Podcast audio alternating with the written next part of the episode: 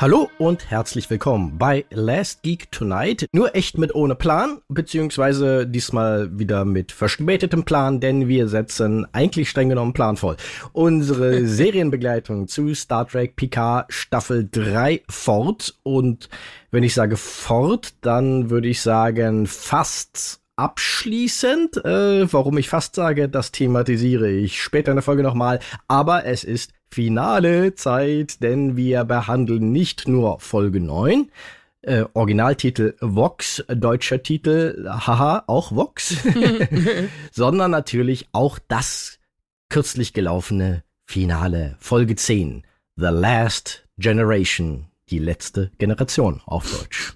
Hm. Ja, und mit mir angetreten, um über diese beiden Folgen zu, äh, zu reden, wir hören sie schon im Hintergrund traurig schniefen, ist die liebe Nessie. Hallo Nessie. Es ist vorbei. äh, hallo zusammen.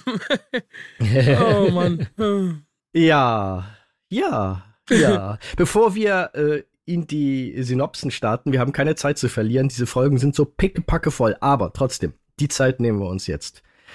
Schildere einmal deine Gefühle was, wie, du hast ja mir eben im Vorgespräch gesagt, du hast die Folge jetzt erst gestern Abend gesehen. Das heißt, die ja. Wunden sind noch frisch. Ja. Wie geht's dir jetzt? Ich äh, bin noch in der ersten Trauerphase. es, ach, ich boah, bin hin und her gerissen. Also es ist schon, ah, als so die letzte Szene lief, boah, ah, das hat schon das war schon schön, aber es hat schon auch wehgetan. Ähm, aber naja, gut. All good things must have an end oder zwei Enden. Alles hat ein Ende, nur die Wurst und Next Generation hat zwei. oder drei, je nachdem, wie man zählt. Ja. äh, stimmt ja, ach ja. Gott. Ähm, ja, aber es äh, schön, aber trotzdem traurig natürlich, weil das war mein Star Trek. Das war mein Captain. Ja.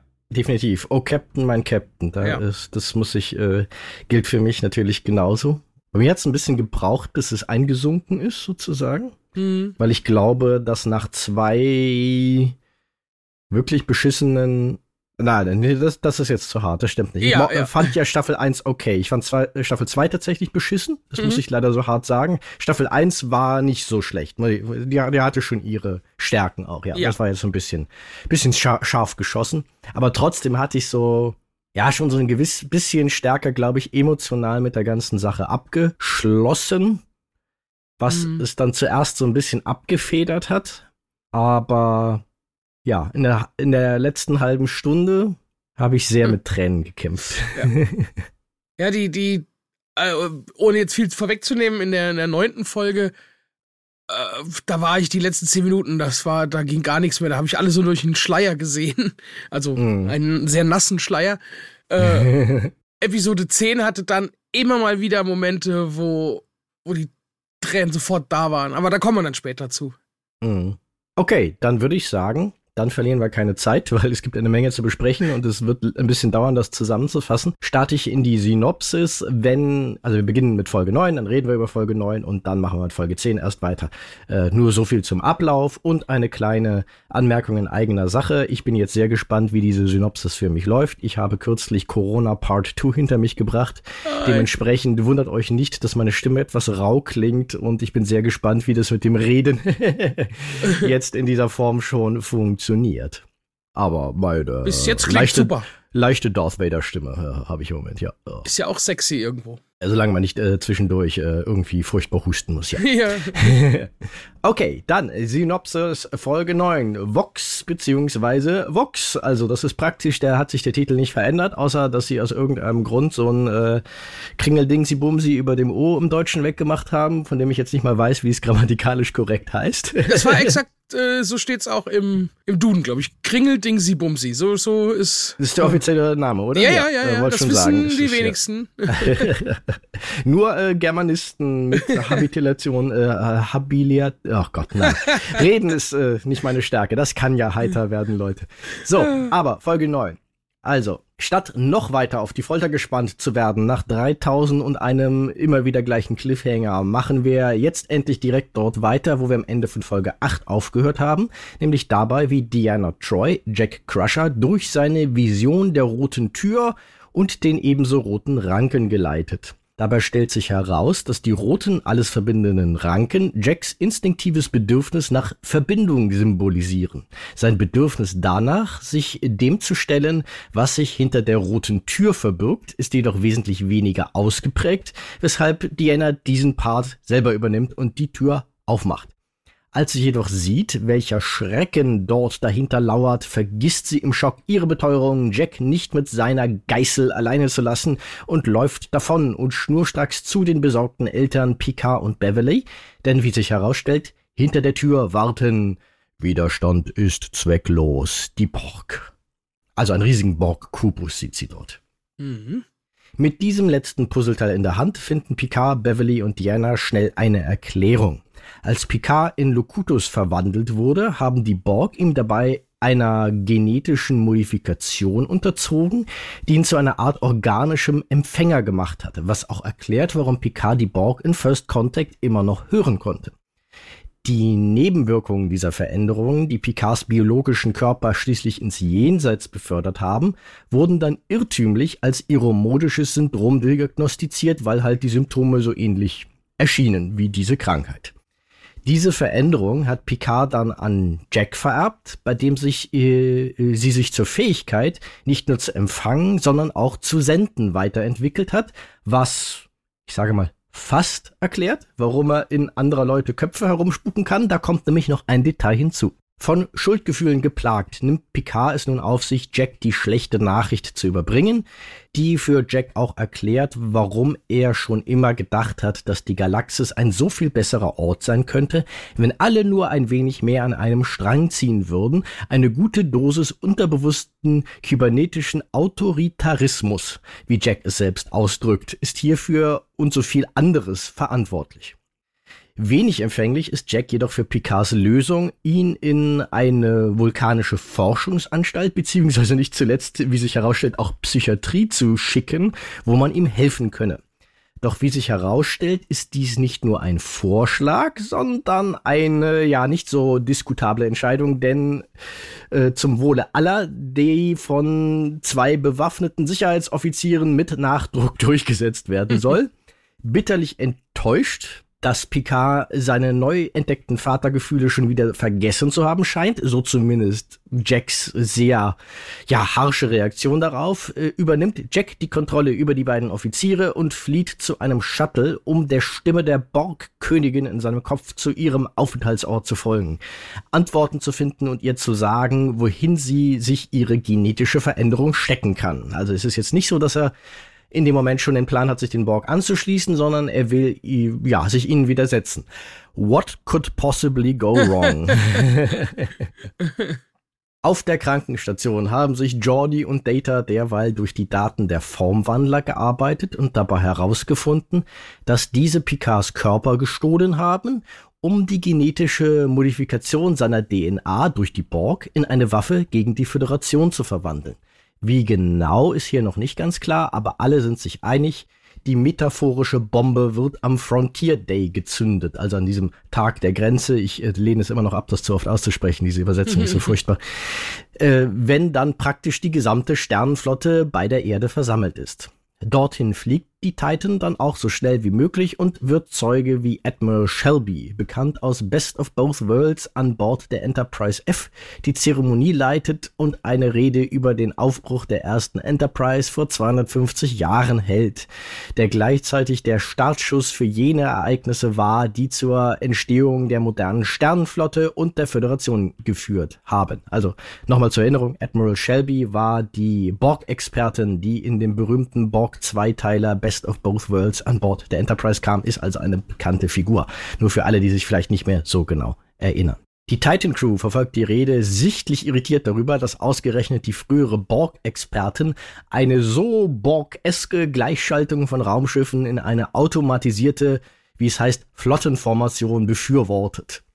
Apropos Borg. Jack hat mittlerweile den Weg zu und in den Borg-Kubus gefunden, wo er auf die Borg-Königin trifft, die ihn zu Hause begrüßt und ihn Vox tauft, die Stimme der Borg in den Köpfen der Menschheit.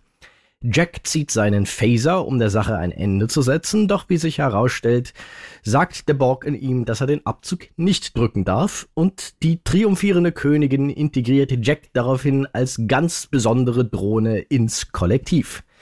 Zurück auf der Krankenstation auf der Titan haben Data, Jordi und Beverly mittlerweile noch mehr Erklärungen gefunden.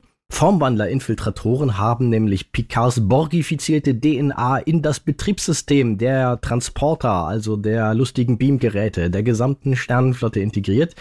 Und damit äh, wurden mit jedem Beamvorgang auch die DNA der Besatzungsmitglieder halt verändert, nämlich diese borgifizierte DNA wurde integriert. Eine schleichende genetische Assimilation seit vielen Jahren hat da stattgefunden. Die Titan erreicht nun die Erde, ist aber zu spät. Picards Warnung wird durch ein Borg-Signal unterbrochen, das die Crewmitglieder des Schiffs und der gesamten Flotte assimiliert.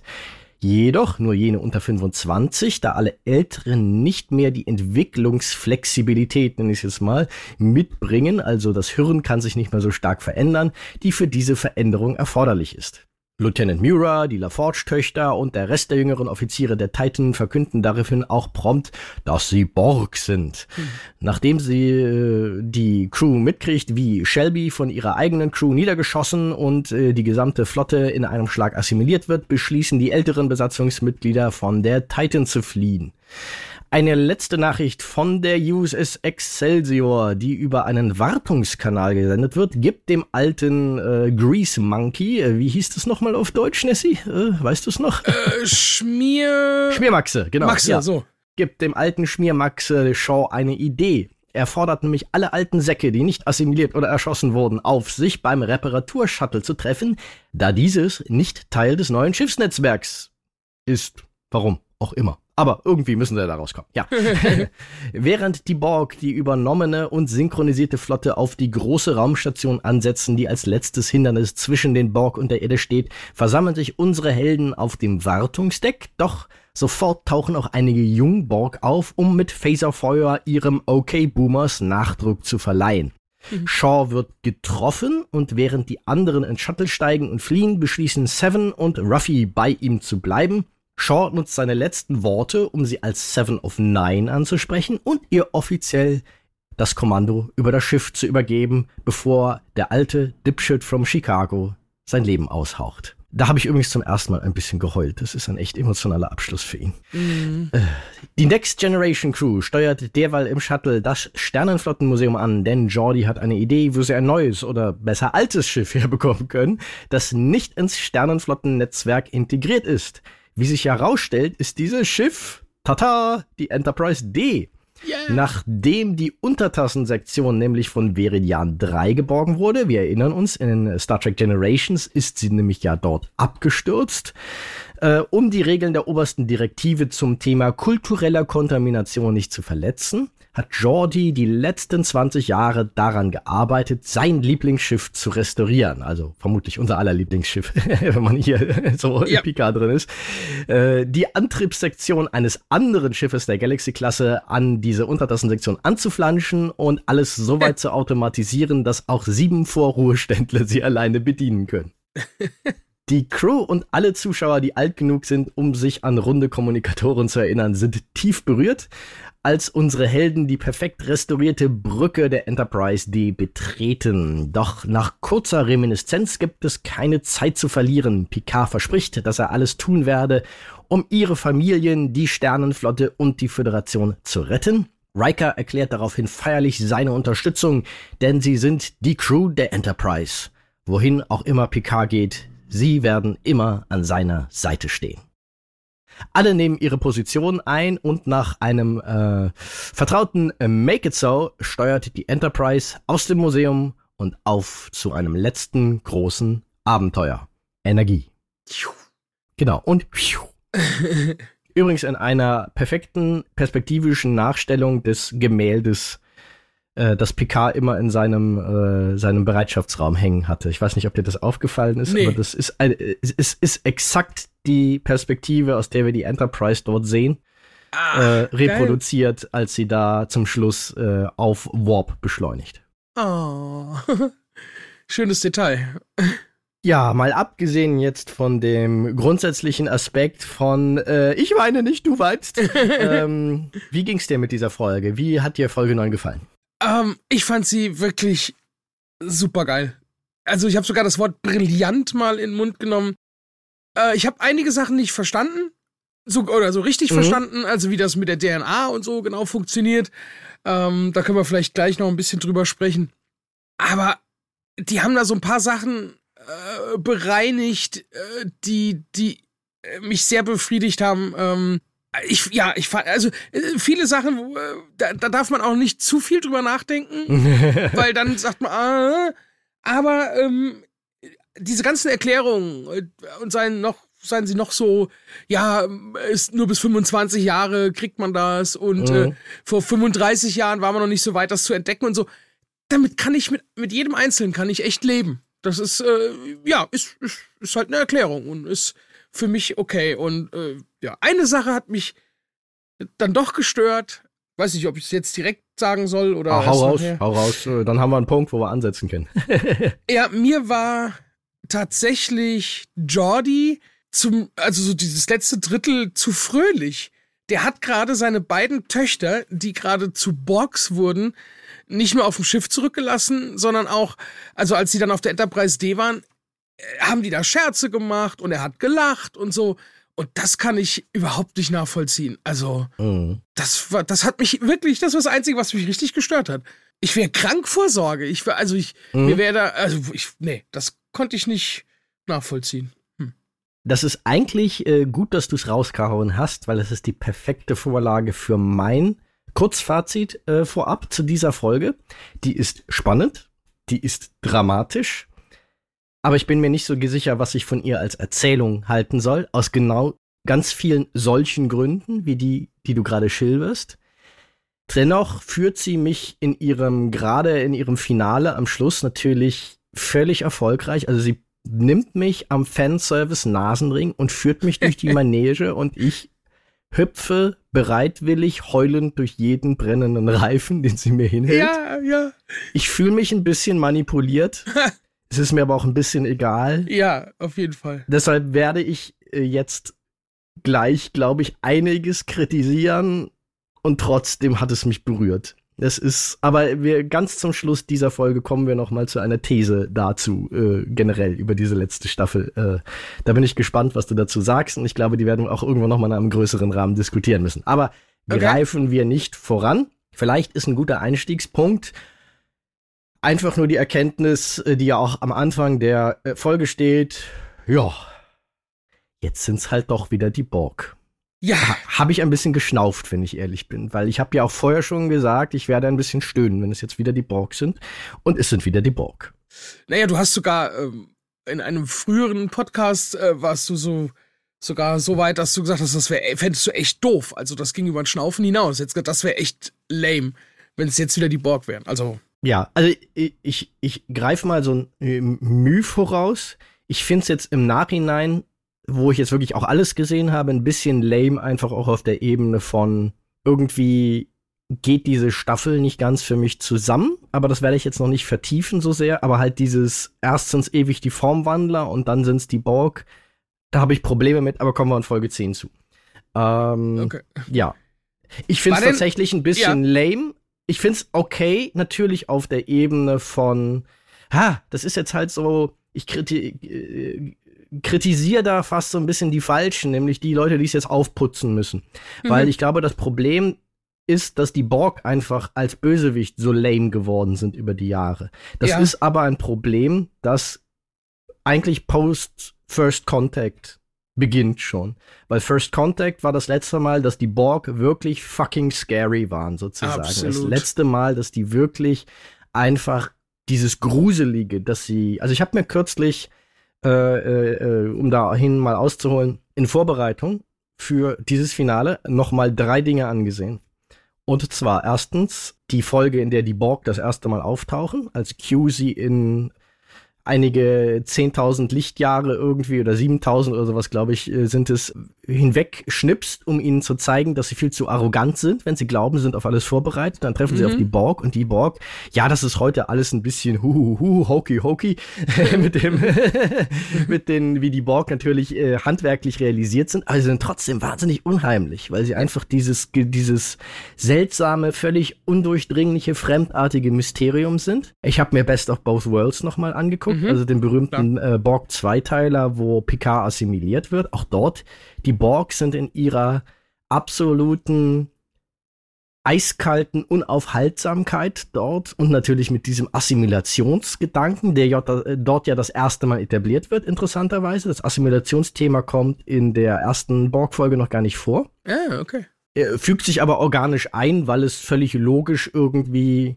ist, weil die Enterprise ja entkommt, dass sie deshalb halt nicht assimiliert wird und die Crew deshalb noch nicht rausfindet, dass die Borg halt dieses Assimilationsding machen. Mhm. Ja, äh, da funktioniert das alles super. Und dann habe ich mir, weil diese Folge ja referenziert wird, darauf kommen wir dann im Detail später in, äh, bei der Besprechung von Folge 10, noch das Voyager-Finale angeguckt, wo ja ähm, Janeway, also eine Zukunft Janeway zurückreist, um ihre Vergangenheitscrew sozusagen früher aus dem Delta-Quadranten zurückzuholen, als es in ihrer Zeitlinie gelungen ist mit der Heimkehr, um zu verhindern, dass einige liebgewonnene Menschen entweder sterben oder für den Rest ihres Lebens auf furchtbare Weise von diesen Erlebnissen im Delta-Quadranten gezeichnet werden.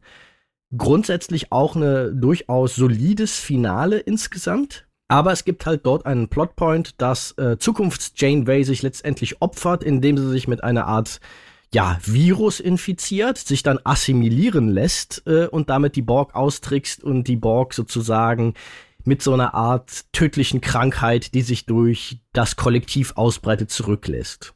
Mhm. Und in dieser Folge passiert halt etwas, was in Voyager, in ganz vielen Borg-Folgen in Voyager schon passiert sind. Die Borg werden eigentlich leider auch wenn sie immer noch ganz cool dargestellt sind, ein bisschen zu zahnlosen Tigern. Sie mhm. wirken nicht mehr gefährlich, wenn sie ständig von diesem einen kleinen Pupsi-Schiff, hm, das ja. im Delta-Quadranten gestrandet ist, wirklich vorgeführt werden. Sie wirken dadurch erschreckend harmlos. Mhm, weißt, was du meinst. Und das versuchen sie hier gerade zu biegen. Und das ist natürlich, und nicht nur versuchen sie es hier gerade zu biegen, sondern auch, ja, wie soll ich das ausdrücken? Es schwebt im Hintergrund meiner Wahrnehmung mittlerweile der Borg. Und deshalb stöhne ich mittlerweile ein bisschen, wenn die Borg wieder auftauchen, weil die Borg sind durch diese Dinge und dann durch PK Staffel 2 nochmal ganz besonders einfach ein bisschen vor die Wand gefahren worden, finde ich. Und mhm. als Bösewicht ein bisschen verbrannt. Und ich glaube, das ist der Hintergrund, warum ich stöhne, weil eigentlich, grundsätzlich, wären die Borg noch auf dem fucking scary Level von First Contact. Hätte ich es, glaube ich, gefeiert, wenn sie jetzt nochmal zurückkehren ja. und Picard seine Nemesis nochmal entgegentreten muss und dieser einen würdigen Abschluss kriegt. So haben sie leider Altlasten, die sie verarbeiten müssen. Um die kommen sie nicht ganz herum und die machen mir auch ein bisschen was kaputt. Aber wie gesagt, ich will deshalb auch nicht zu sehr auf die Autoren von jetzt Staffel 3 einprügeln, mhm. weil die sind dafür, die sind daran nicht schuld an diesen Voraussetzungen. Ja. So, langer, ausgeholter Star Trek Story History Rant. So, vorbei. Ah. Äh, sag mal, äh, ist eigentlich die, die zweite Staffel von Picard, ähm, wie soll ich sagen, äh, wie hatten die, wo hatten die oder wann hatten die gespielt? Ist die am Ende ähm, nichtig? Also, weil die, äh, in der dritten Staffel ja sagen, äh, wir haben seit zehn Jahren von den Borg nichts mehr gehört. Das hm. habe ich nicht ganz verstanden. Ja, so ganz verstehe ich es auch nicht. ah, okay. Aber ich glaube, das ist so ein bisschen so im Sinne von Prime Borg, nenne ich es jetzt mal. Also die Borg, die ja in, äh, mit denen, die Borg-Königin, mit der man es ja in Staffel 2 zu tun hat, das ist halt so natürlich so ein bisschen der Easy Way Out, ist ja eine Borg-Königin aus einer alternativen Zeitlinie. Und ja, die Jurati-Borg, wie sie ja genannt werden, die jetzt da von Picards ehemaliger äh, Kollegin Jurati aus den ersten beiden Staffeln quasi als Alternativ, als gutmütige Alternativkönigin angeführt werden. Das ist ja sozusagen so ein durch diese alternative Zeitlinie entstandenes äh, äh, Zweitkollektiv, das nicht mit Ach. den Original-Borg aus dieser Zeitlinie identisch ist. Das ist ja so ein bisschen der cheap Cop-Out, wie sie es hinkriegen, dass sie die Borg am Ende von Staffel 2 völlig verändern und trotzdem die Original-Borg wieder zurückbringen können. Das, äh, okay, ja, das aber es, ich auch das ist kapiert. halt so ein Ding, wo mittlerweile, oh, da, da muss doch jedem, der nicht drei Jahre Star Trek studiert hat, langsam der Kopf platzen bei diesem ganzen ja. Hin und Her mit den Borg. Das ist halt so eine blöde Hypothek, die sie jetzt da ja. auf die Borg hätten. Ja, ich weiß nicht. Ich weiß auch nicht, ob ich es besser hätte lösen können, weil es halt alles so ein bisschen durcheinander an diesem Punkt schon ist. Es ist so ein bisschen halt wieder dieser äh, Star Wars Sequels Effekt, wo jeder über die äh, Entscheidungen seiner Vorgänger rüberkackt, yeah. weil da schon so viel ruiniert wurde. Und dann am Ende kannst du es halt nur noch bedingt gut auflösen.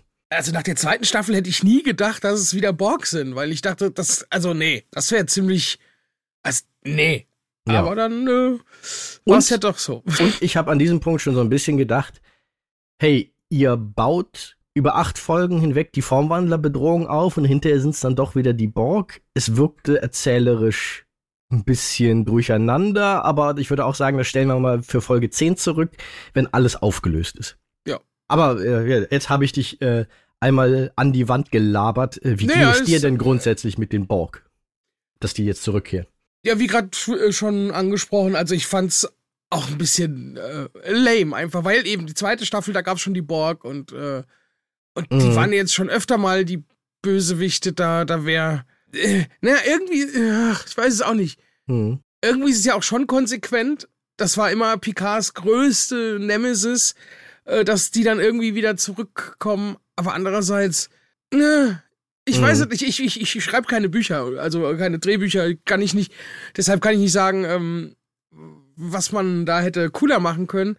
Aber es gibt auch so viele kreative Leute da draußen, sich mal irgendwas Neues ausdenken. Ich habe keine Ahnung. Mhm. Äh, ich weiß es nicht. Also ich fand's, ich bin so hin und her gerissen ein bisschen. Ja. Ja, ich halt auch. Äh, insofern, lass uns das Thema vielleicht hier gar nicht zu sehr vertiefen, weil ich glaube, da können wir ein besseres Schleifchen dran machen, wenn wir Folge 10 besprechen, mhm. weil dann ja noch ein paar Sachen über die Borg dazukommen. Genau. Ja, äh, du hast es gerade schon angedeutet, grundsätzlich gehen die Erklärungen für dich halbwegs in Ordnung, weil äh, die nächste Frage wäre, wie logisch findest du die ganze Herleitung von, äh, warum es jetzt wieder die Borg sind und wie das dann mit der Assimilation funktioniert und so weiter und so fort? Also das muss ich sagen, äh, ob das jetzt irgendwie logisch ist hin oder her, ich fand diesen Weg, den sie gegangen sind, sehr kreativ. Da wäre ich nie im Leben drauf gekommen hm. dass man quasi assimiliert wird, indem man einfach nur äh, äh, den Transporter äh, benutzt. Mhm. Fand ich schon irgendwie, das fand ich sehr clever. Ja. Ob das jetzt so, ja, alles so logisch ist oder ich verstehe, was ich auch nicht verstanden habe. Also, die haben jetzt Picards DNA genommen und das wird so in jedem Transporter der Sternenflotte quasi mal als Muster-DNA hergenommen. Das heißt, ich werde an Punkt A auseinandergenommen und Punkt B zusammengesetzt mit dieser Muster-DNA, die da gespeichert ist und das ist nun mal die von Picard mit diesem veränderten, mhm. mit dieser veränderten Sequenz, äh, DNA-Sequenz. Gut, so. Äh, dazu mussten die aber Picard erstmal vor vielen Jahren äh, das da einpflanzen und ähm, dann seine Leiche klauen und so weiter. Wie ist das denn mit den ganzen anderen Rassen? Wie haben sie den denn? da, äh, ja. Ne? Ja, da kommen wir nämlich, glaube ich, auch zu des Pudels Kern, um es mit Goethe zu sagen. Ähm, ja. ja, also, weil bei mir ging auch diese ganze grundsätzliche Techno-Babble-Herleitung soweit in Ordnung. Also, mhm. da, da, hatte ich jetzt keinen äh, irgendwie Hirnschmerz, Hirnschmerz, als ich das gehört habe. Weil es auch so ein bisschen ich glaube, das hat auch ein bisschen was damit zu tun, als Next Generation Fan hat man sich daran gewöhnt, dass öfter mal so Sachen, wo man, wenn man zu viel drüber nachdenkt, man sagen könnte, okay, das ist jetzt alles ein bisschen zu einfach gelöst, mhm. äh, einfach von Data oder Jordi oder äh, jemand anders einfach weggetechno-babbelt wurden. genau. ist jetzt, das ist letztendlich so ein bisschen von fast so ein Star Trek Klischee und insofern, dass sie das hier wieder aufgreifen, werde ich jetzt nicht gegen die Autoren von Staffel 3 halten. Das ist etabliert etabliert, sag ich mal. Da haben sich ja schon immer die Geister dran geschieden, ob äh, die Leute einfach mit etwas, was irgendwie logisch klingt, aber bei näherer Betrachtung keinen Sinn macht, äh, so weit zu verwirren, dass sie keine Fragen mehr stellen, ob das jetzt gutes Erzählen ist oder nicht. Da gab es ja immer zwei Denkschulen zu. ich, äh, und ich weiß auch 30 Jahre später immer noch nicht, äh, auf welche Seite dieses Arguments ich falle. äh, ja. Aber genau, so ein bisschen in den Details waren so ein paar Stirnrunzler drin. Das eine ist genau, äh, und das hängt auch zusammen mit diesem äh, jenseits der 25 kann sich das Hirn nicht mehr so weit äh, verändern, also ist die Hirnentwicklung so weit abgeschlossen, dass diese DNA-Modifikation nichts mehr bewirkt und so weiter. Ja, okay. Mhm. Aber genau da kam mir der Gedanke, den du gerade ausgesprochen hast, auch. Was ist denn mit den ganzen anderen Spezies? Ja. also die werden ja, deren Hirnentwicklung wird ja völlig anders funktionieren. Also. Ja, äh, ja, das und auch, äh, die mussten ja auch irgendwo mal einem oder einer dieser Spezies diese DNA-Sequenz oder was auch immer die anderen Spezies äh, für Sequenzen haben, eingepflanzt haben, um das irgendwie, um so ein komplettes, ich, was weiß ich, wie Biologie funktioniert. Also ich weiß es ganz gut. Also ich konnte sogar die ganzen Teile der DNA noch benennen. Dieses C, T, A und was gibt's noch? G. Die Basenpaare, ja. Weißt du die noch? Ich weiß sie ah, noch. Äh, ich, ich, nein, äh, dann schieß los. Ich kann Ja, ich muss, mehr. ich muss einfach mal einfach, weil Bio, ja. ich hatte äh, Adenin, Guanin, Thymin und Zytosin. Ja, danke, ja. danke für die Auffrischung. Ich hatte auch, ich hatte nämlich äh, auch Biologie-Leistungskurs, wenn der Satz so weitergegangen wäre, aber ich ja, hätte mich jetzt, auch, genau. jetzt nicht mehr dran erinnern können, ja. Egal, so Klugscheißmodus aus. auf jeden Fall, ähm, ja, das war ein bisschen, äh, auch das, ich weiß nicht, ob ich da manchmal frage ich mich, ob ich nicht richtig aufpasse oder ob das vielleicht doch an denen liegt. Die sagen ganz kurz, ich glaube, Riker mit irgendjemandem unterhält sich und sagt, äh, warum wurden wir nicht assimiliert? Ja, manchmal über oder, oder äh, scheinbar überspringt das eine Generation.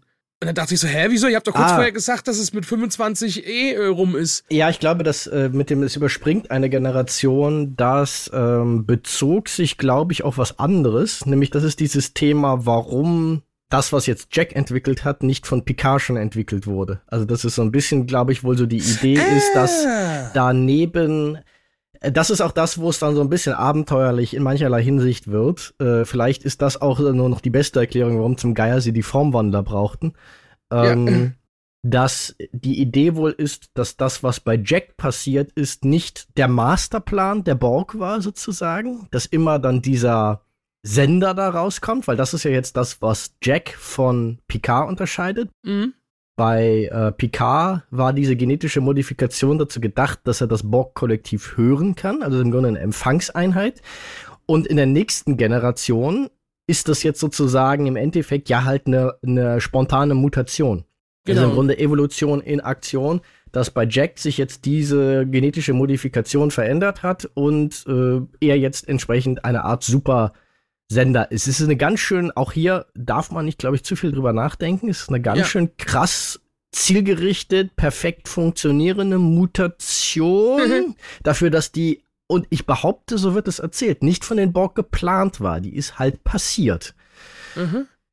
Puh, ja, ähm, ja, wie gesagt, darf man nicht zu sehr drüber nachdenken, aber ich glaube, darauf bezieht sich dieser Satz. Aber das ist okay. generell, da habe ich so ein paar Mal Probleme in dieser Staffel auch mit gehabt. Eindeutiges Erzählen ist nicht immer die Stärke der Drehbücher, was mhm. das angeht. Da sind öfter mal so Klöpse drin, wo man sich fragt, so, hä, was ist denn hier passiert? Hm. Wo es, glaube ich, mit ein paar anderen Entscheidungen besser hätte erzählt werden können. Aber auch hier sei dazu gesagt, da breche ich den Stab nicht allzu sehr über den Autoren. Denn wenn man sich ein bisschen damit beschäftigt, wie wohl die Produktionsgeschichte von Staffel 3 war, äh, nämlich, dass sie aus äh, Kostengründen Staffel 3 mehr oder weniger sofort in Produktion gegangen ist, nachdem Staffel 2 abgedreht war. Wie mhm. ja schon mal erwähnt, Terry Metalis und sein Team sehr, sehr spät dazu kamen, irgendwo in der Mitte der Produktionsphase oder so oder ganz kurz vor, vor Drehstart von Staffel 2. Und während sie Staffel 2 fertig produzieren mussten, letztendlich äh, parallel Staffel 3 schreiben mussten, um sofort in Produktion gehen zu können, weil das einfach eine Vorgabe vom Studio war. Ah, okay. Ja, da ist nachvollziehbar, warum vielleicht so der letzte Feinschliff, dass da manchmal keine Zeit mehr dafür da war, genau ja. solche Sachen nochmal durchzugehen. Okay, sind diese Dialoge eindeutig und so weiter und so fort. Ich glaube, da sind sie manchmal auch ein paar Sachen reingestolpert, die vielleicht besser geworden wären. Ja, Mhm. Auch hier frei nach Goethe, äh, hätte ich mehr Zeit gehabt, hätte ich mich kürzer gefasst. Also, dass da manchmal so ein bisschen was noch rumschwebt, was man normalerweise in so einem letzten Polish-Phase, also so ein Polish vom englischen Polieren, also vom ja, Feinmachen Phase eines Drehbuchschreibens, ja, korrigieren würde und hier noch so ein bisschen ja, so ein bisschen so, als wenn äh, wir fliegen jetzt los mit unserem schicken neuen Raumschiff, aber da liegt noch Dreck in den Ecken. Ja, wir hatten keine Zeit mehr zu putzen. Auf, auf. genau. Ja. Aber ich finde, ähm, da auch so viel passiert in den Folgen und das geht ja da immer weiter, weiter, weiter, hat man auch gar, kein, gar keine große Zeit, über sowas nachzudenken und das finde ich auch nicht schlimm. Dann da höre ich dann auch auf, drüber nachzudenken und denke, ah, okay, jetzt weiter. Ist egal. Nehme ich so hin, passt für mich, weiter geht's. Sie verprügeln die Zuschauer eigentlich mit Plot und dadurch kriegt man nicht mehr so viel mit, weil man sich noch davon erholt, dass man gerade einen auf den Schädel gekriegt habe. Das ist, glaube ich, auch das, was ich meine mit ähm, meiner Tendenz. Das ist, ist das eine wirklich gute Erzählung? naja.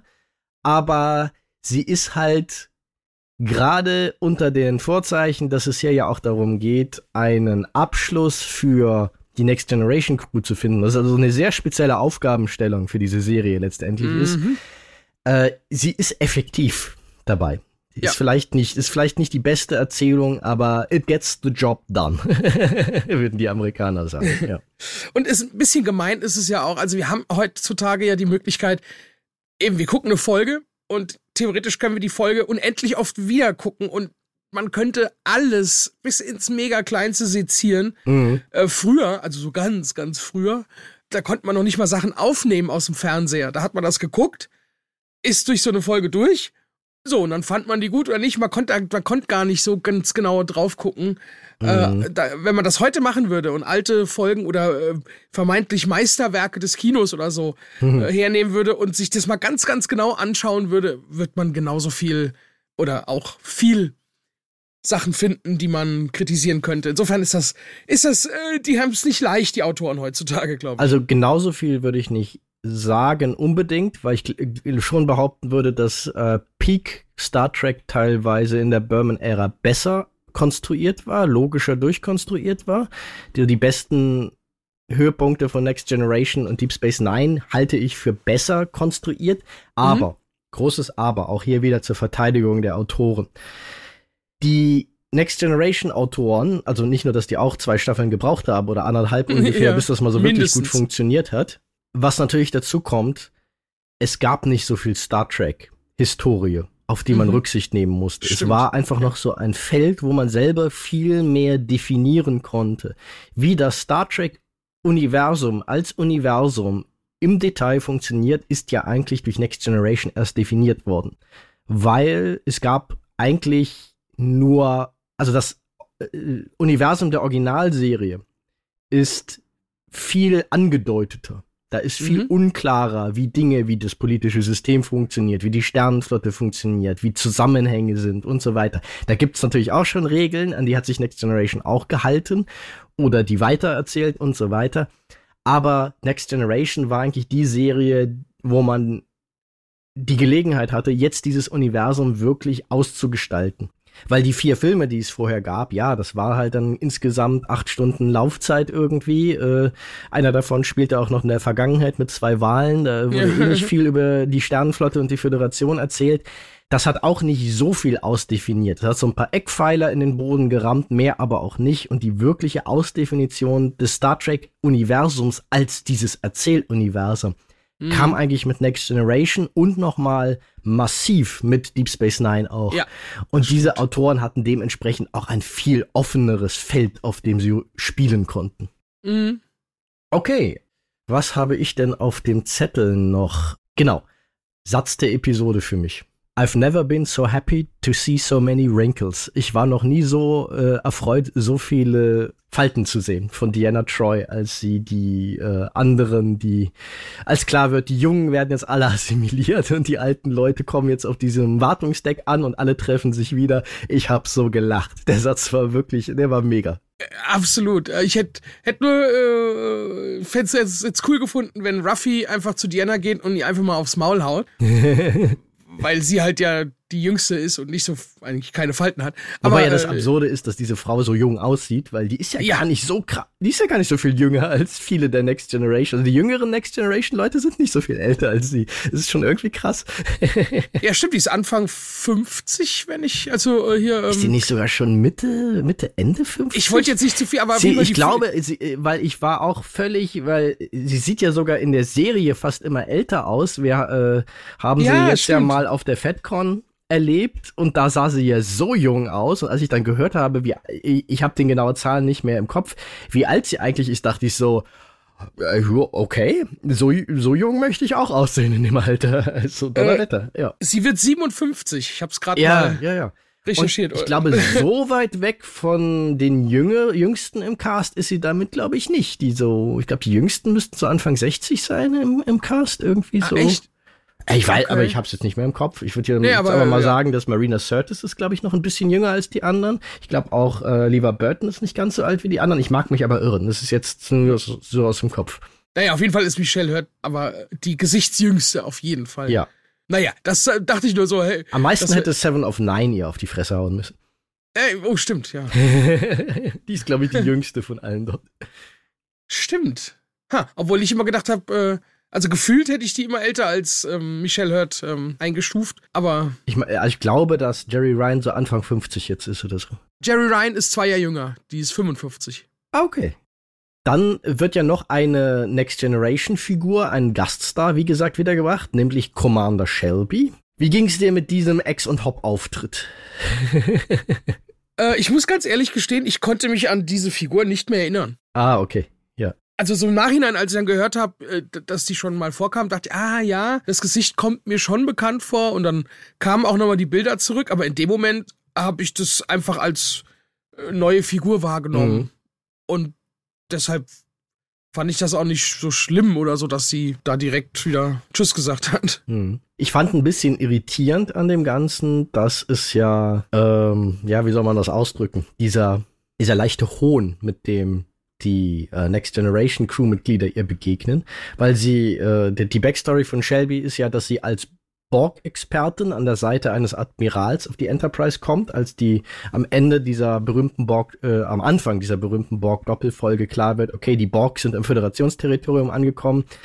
Äh, es wird halt klar, es gab jetzt seit einigen Jahren, seitdem die Enterprise halt die Borg dort durch Q entdeckt hat, äh, hat man angefangen oder versucht zumindest, sich irgendwie darauf vorzubereiten, wenn die Borg dann irgendwann mal auftauchen, sie zu erforschen, Gegenmaßnahmen äh, gegen sie zu entwickeln und so weiter. Und äh, Commander Shelby war halt eine wichtige Figur in diesem Stab, diesem Projekt sozusagen. Mhm. Und deshalb kommt sie jetzt halt mit auf die Enterprise als Borg-Expertin. Aber sie äh, kommt halt auch auf die Enterprise mit einem Ego äh, von der Größe der Enterprise.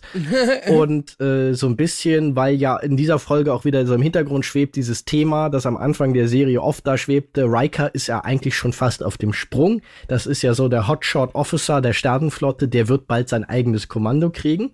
Und äh, Shelby hat halt gehört, dass man ihm die USS Melbourne als Captain angeboten hat. Das ist ja auch ein Plotpoint dann später in Best of, äh, in der Folge, als dann die Flotte bei Wolf äh, 359 zerstört wird, dieses hätte ich das Kommando angenommen, wäre ich jetzt tot, weil dort Mhm. unter anderem die USS Melbourne zerstört in dem Trümmerhaufen driftet. Und Shelby aber hat, hat halt gehört, Riker geht wahrscheinlich und erster Offizier auf der Enterprise ist der ultimative nächste Karriereschritt Ja. und gerät dann halt mit Riker darüber aneinander nach dem Motto, sie will seinen Job und er soll Platz machen. Aber im Verlauf dieser zwei Folgen entwickeln die beiden ja, obwohl sie sich persönlich nie so ganz grün werden, doch eine große Wertschätzung für die Qualitäten und Fähigkeiten der jeweils anderen Person. Und das ist, wirkt hier so seltsam weggewischt, so als wären Mhm. sie dann nie drüber hinweggekommen. Das ist so ein bisschen, fand ich so ein bisschen seltsam tatsächlich. Okay, da kann ich mich halt leider gar nicht mehr dran erinnern an, äh, an das Ganze. Ja. Also Rikers gehässige Kommentare wirken halt so, als wenn er noch auf dem gleichen Stand ist wie am Anfang halt dieser beiden Folgen und nicht am Ende, Ah, okay. wo Shelby total anerkennt sagt, ich hoffe irgendwann mal wieder an ihrer Seite dienen zu können und Riker so sowas so sinngemäß sagt im Sinne von, ja, wenn ich irgendwann mal ein Kommando übernehme, könnte ich mir sie durchaus als erste Offizierin vorstellen. So, also das ist Ah. durchaus so ein Respekt füreinander. So ein bisschen grommelig der Respekt, aber definitiv Respekt entwickelt wurde, ja. Und mhm. das fand ich ein bisschen komisch. Und ihr, ihr Tod? Fragezeichen? Ist auch sehr komisch inszeniert weil sie einfach so, sie, sie zuckt ja nicht mal, aber irgendwie hat sie in der, haben sie in der Post-Production so zwei Löcher auf den, äh, ja. äh, auf ja. den Körper composited, äh, als sie da erschossen wird. Das ist ein bisschen holprig, wenn ich ehrlich bin. ja, das geht ja auch so schnell, aber da mhm. ist, also, da wird, wird ja direkt danach weggeschnitten.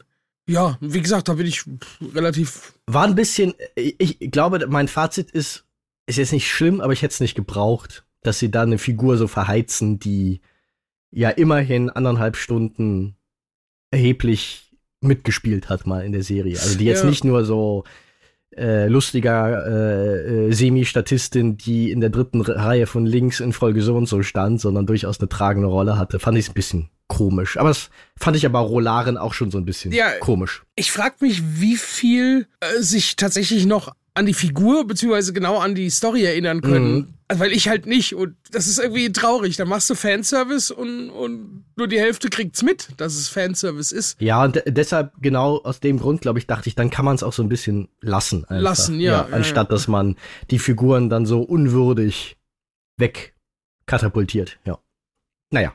Wie gesagt, äh, um Gottes Willen kein Riesenfass, aber so ein bisschen so ein Irritationsmoment für mich. Mhm. Einfach. Was ich schön fand, und das habe ich ja die ganze Zeit schon äh, seit, ich glaube, der ersten Folge äh, kritisiert. Die Beziehung äh, Ruffy und Seven. Ja. Ich habe ja immer gesagt, von Anfang an, wenn die das jetzt einfach so wegschreiben und äh, dann, das fände ich super schade. Die sollen das doch bitte irgendwie zum Ende bringen oder irgendwie erklären oder was auch immer. Und so wie sie es hier gemacht haben, in der neunten Folge, fand ich das absolut befriedigend für mich dieses, wir, wir fliehen von der, von, von, von der Titan. Äh, Seven of Nine bleibt beim sterbenden oder, oder doch in dem Fall noch sterbenden äh, Shaw. Und Ruffy sagt einfach, äh, hier bist du doof, natürlich bleibe ich hier. Mhm. Und das war für mich, oh, das sagt so viel aus. Er sagt, jawohl, die, ah, ich kann es gar nicht beschreiben, aber das, da, da habe ich wirklich gejubelt und dachte, yes, ja, da bin ich voll bei dir, weil ich auch in dem Moment einfach erleichtert war, okay, sie ignorieren es nicht völlig. Das war tatsächlich ja. auch mein Gedanke, so, okay, sie greifen es nochmal auf, sie wischen es nicht komplett weg. Wie ja. gut sie es nochmal aufgreifen, würde ich ein Fragezeichen drauf machen, dran machen, aber das äh, besprechen wir auch in Folge 10 besser, weil äh, dann haben wir die ganze Story ja. sozusagen vor uns. Aber ja, der Gedanken hatte ich in dem Moment auch, okay, wenigstens gibt es da so ein Nicken das anerkennt, dass diese beiden Charaktere eine gemeinsame Geschichte haben, die eine gewisse Signifikanz hat. Ja. Und dass sie noch äh, sich umeinander sorgen oder zumindest äh, die Gefühle mhm. irgendwo noch da sind, zumindest von einer Seite. Aber äh, äh, muss ja noch was da sein, weil das Ruffy war so spontan, hat, so spontan gesagt, äh, natürlich bleibe ich hier. So, zack. Und sei es nur Loyalität einfach und sei es nur, äh, egal was sonst vorgefallen sein mag, dass man sich immer noch umeinander sorgt. Ja. Ja, aber da ist auch noch äh, mehr. Also das auf jeden Fall, das hat, so wie sie es gemacht haben, hat mich das vollends begeistert. Dachte, yes, danke. Mhm. Häkchen drunter oder hinten dran. So. Fand ich, fand ich toll. Mhm. Und auch so ein bisschen äh, gleiche Szene, so die letzten Worte von Shaw. Ja, also das muss ich sagen, ist für mich eine der stärksten Szenen. Man könnte auch hier durchaus begründet das Argument aufmachen, das kommt alles sehr plötzlich. Hier finde ich es aber okay, mhm. weil ich bin durchaus gar nicht ja so abgeneigt per se, wenn es richtig angestellt wird, Charaktere auch mal sehr plötzlich aus dem Leben zu schaffen, mhm. weil das auch einfach auf so eine gute Art und Weise schockierend ist. In dem Moment habe ich nur so eigentlich gar nicht wirklich damit gerechnet, dass sie ihn jetzt umbringen. Mhm, und nee, dann plötzlich trifft ihn halt einfach ein Geschoss und das war's. Ja. Und solche Tode finde ich, wenn sie gut eingesetzt werden, die zeigen einfach, was in dieser Serie passiert, hat Konsequenzen und keiner dieser Charaktere ist völlig sicher vor einem Ableben. Und das ermöglicht überhaupt erst, dass ich Angst um sie habe. Und das finde ich funktioniert hier sehr, sehr gut. Und ich finde es auf, ich finde den Abschied hier auch nicht unwürdig, vor allem Dingen, weil ein schönes Schleifchen an seinen Story Arc drankommt, in dem Moment, wo er sie Seven of Nine nennt. Und Absolut. das, wo wir die ganze Zeit schon spekuliert haben, unter dem ganzen Gegrummel hat er einen totalen Respekt für diese Frau. Ja. Dass das jetzt bestätigt wird. Auf so eine sehr subtile Art und Weise eigentlich. Ganz genau. Weil in dem Moment wollte ich ihn umarmen. Also. Ja. Weil es ist zwar, das ist so ein Charakter, da fällt es schwer, das wird auch in Folge 10 ja auch nochmal sehr, sehr wichtig. Da habe ich das zweite Ja. Mal über Shaw geheult. ist so ein Charakter, natürlich ist er nicht per se sympathisch, aber darunter steckt ein unfassbar verletzter, aber nicht falscher Mensch. Und das finde ich, ist sehr, sehr stark eigentlich für so einen Charakter. Genau, das hatten wir ja schon mal in der Folge, wo er im, im 10 vorne Mhm. mit Picard spricht, äh, wo man dann ein bisschen mehr über ihn erfährt, äh, dass er diese Überlebensschuld hat und diese schwere Schlacht da damals äh, miterlebt hat. Und äh, ja, vielleicht war er auch in dem Moment, wo er angeschossen äh, wurde und, und jetzt gemerkt hat, okay, das, das war es jetzt tatsächlich, auch ein Stück weit erleichtert, weil in dem Moment diese Überlebensschuld weg war. Mhm. Das ist jetzt ein bisschen viel rein interpretiert, aber Das glaube ich nicht. Nee, ich glaube das überhaupt nicht. Das ist, das ist total logisch. hat der sich in dem Moment ja dann auch geöffnet. Äh, äh, weil irgendwie ist irgendein Stein vom Herzen gefallen, was weiß ich, irgendwie so. Und, und konnte dann aber auch wirklich zu, zu Seven das sagen. Weil vorher, das, der hätte sich ja gehütet, sowas zu sagen. Und Mhm. wobei er hat es ja schon mal zu ihr gesagt, aber dann äh, ist ins Lächerliche gezogen. Ja, ja, genau, genau. Diese Ja. Schutzmechanismen, ja. Dass Äh, er sich, genau, ja. mit denen er verhindert hat, dass er sich offenbart. Aber ich glaube, dass du da genau der richtigen Sache auf die Spur bist, weil ich glaube, das Argument kann man sehr begründet machen, dass er eigentlich über seinen Tod an dieser Stelle erleichtert ist und ihn auf eine gewisse seltsame Art und Weise begrüßt, weil zum einen war das ja eindeutig ein Mensch, der war seines Lebens nicht mehr froh.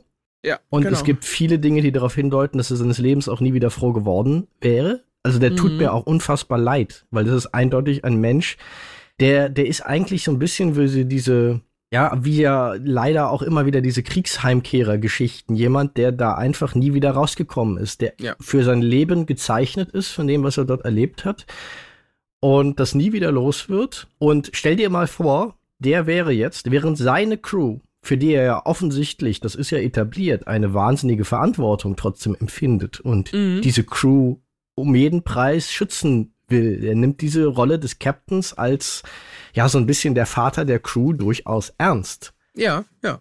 Stell dir vor, der wäre jetzt in das Shuttle ge äh, Ja. gestiegen, während seine Crew assimiliert, umgebracht wird. Also, das wäre ja der, dessen Überlebensschuld, der, dem wäre ja der Kopf geplatzt für Überlebensschuld, wenn er diese jetzt die zweite Episode und ich glaube auch deshalb ja dieses, äh, ich glaube, dass Shaw zwar eine Möglichkeit gefunden hat, deshalb sagt er ja auch Picard, er soll gehen, Mhm. äh, für die anderen zu entkommen und äh, live to fight another day sozusagen. Aber die glaube nicht, dass der jemals vorhatte, selbst in diese Shuttle zu steigen. Nee, das glaube ich tatsächlich auch nicht. Also, die hätten den auch nicht da reinsteigen lassen können. Es gab nur zwei Möglichkeiten. Also entweder er stirbt, was er auch tat, oder er bleibt auf der Titan und äh, äh, kämpft so lange, bis er dann irgendwann stirbt. Mhm. Wäre auch, äh, wär auch komisch gewesen, wenn er wirklich im Shuttle mitfliegt und er dann, äh, wenn sie auf die Enterprise D, auf die Brücke gehen, äh, quasi, das wäre so ein Störfaktor Natürlich gewesen. auch, auch Seven und Nine und Ruffy Ah, ja, mussten alle. eigentlich da bleiben. Klar, es ist auch genau. einfach natürlich ein funktionaler Story-Move, aber ich finde ihn sehr, sehr gut gelöster, wie sie es inszenieren. Äh, für, für diese Szene, damit die funktioniert, musste sie jetzt loswerden. Alle, die, die nicht zur Next Generation. Crew gehören, ja. Schade finde ich es dennoch, dass Shaw, äh, dass sie Shaw da sterben lassen, weil das war einer der interessantesten und kaputtesten Figuren Ja.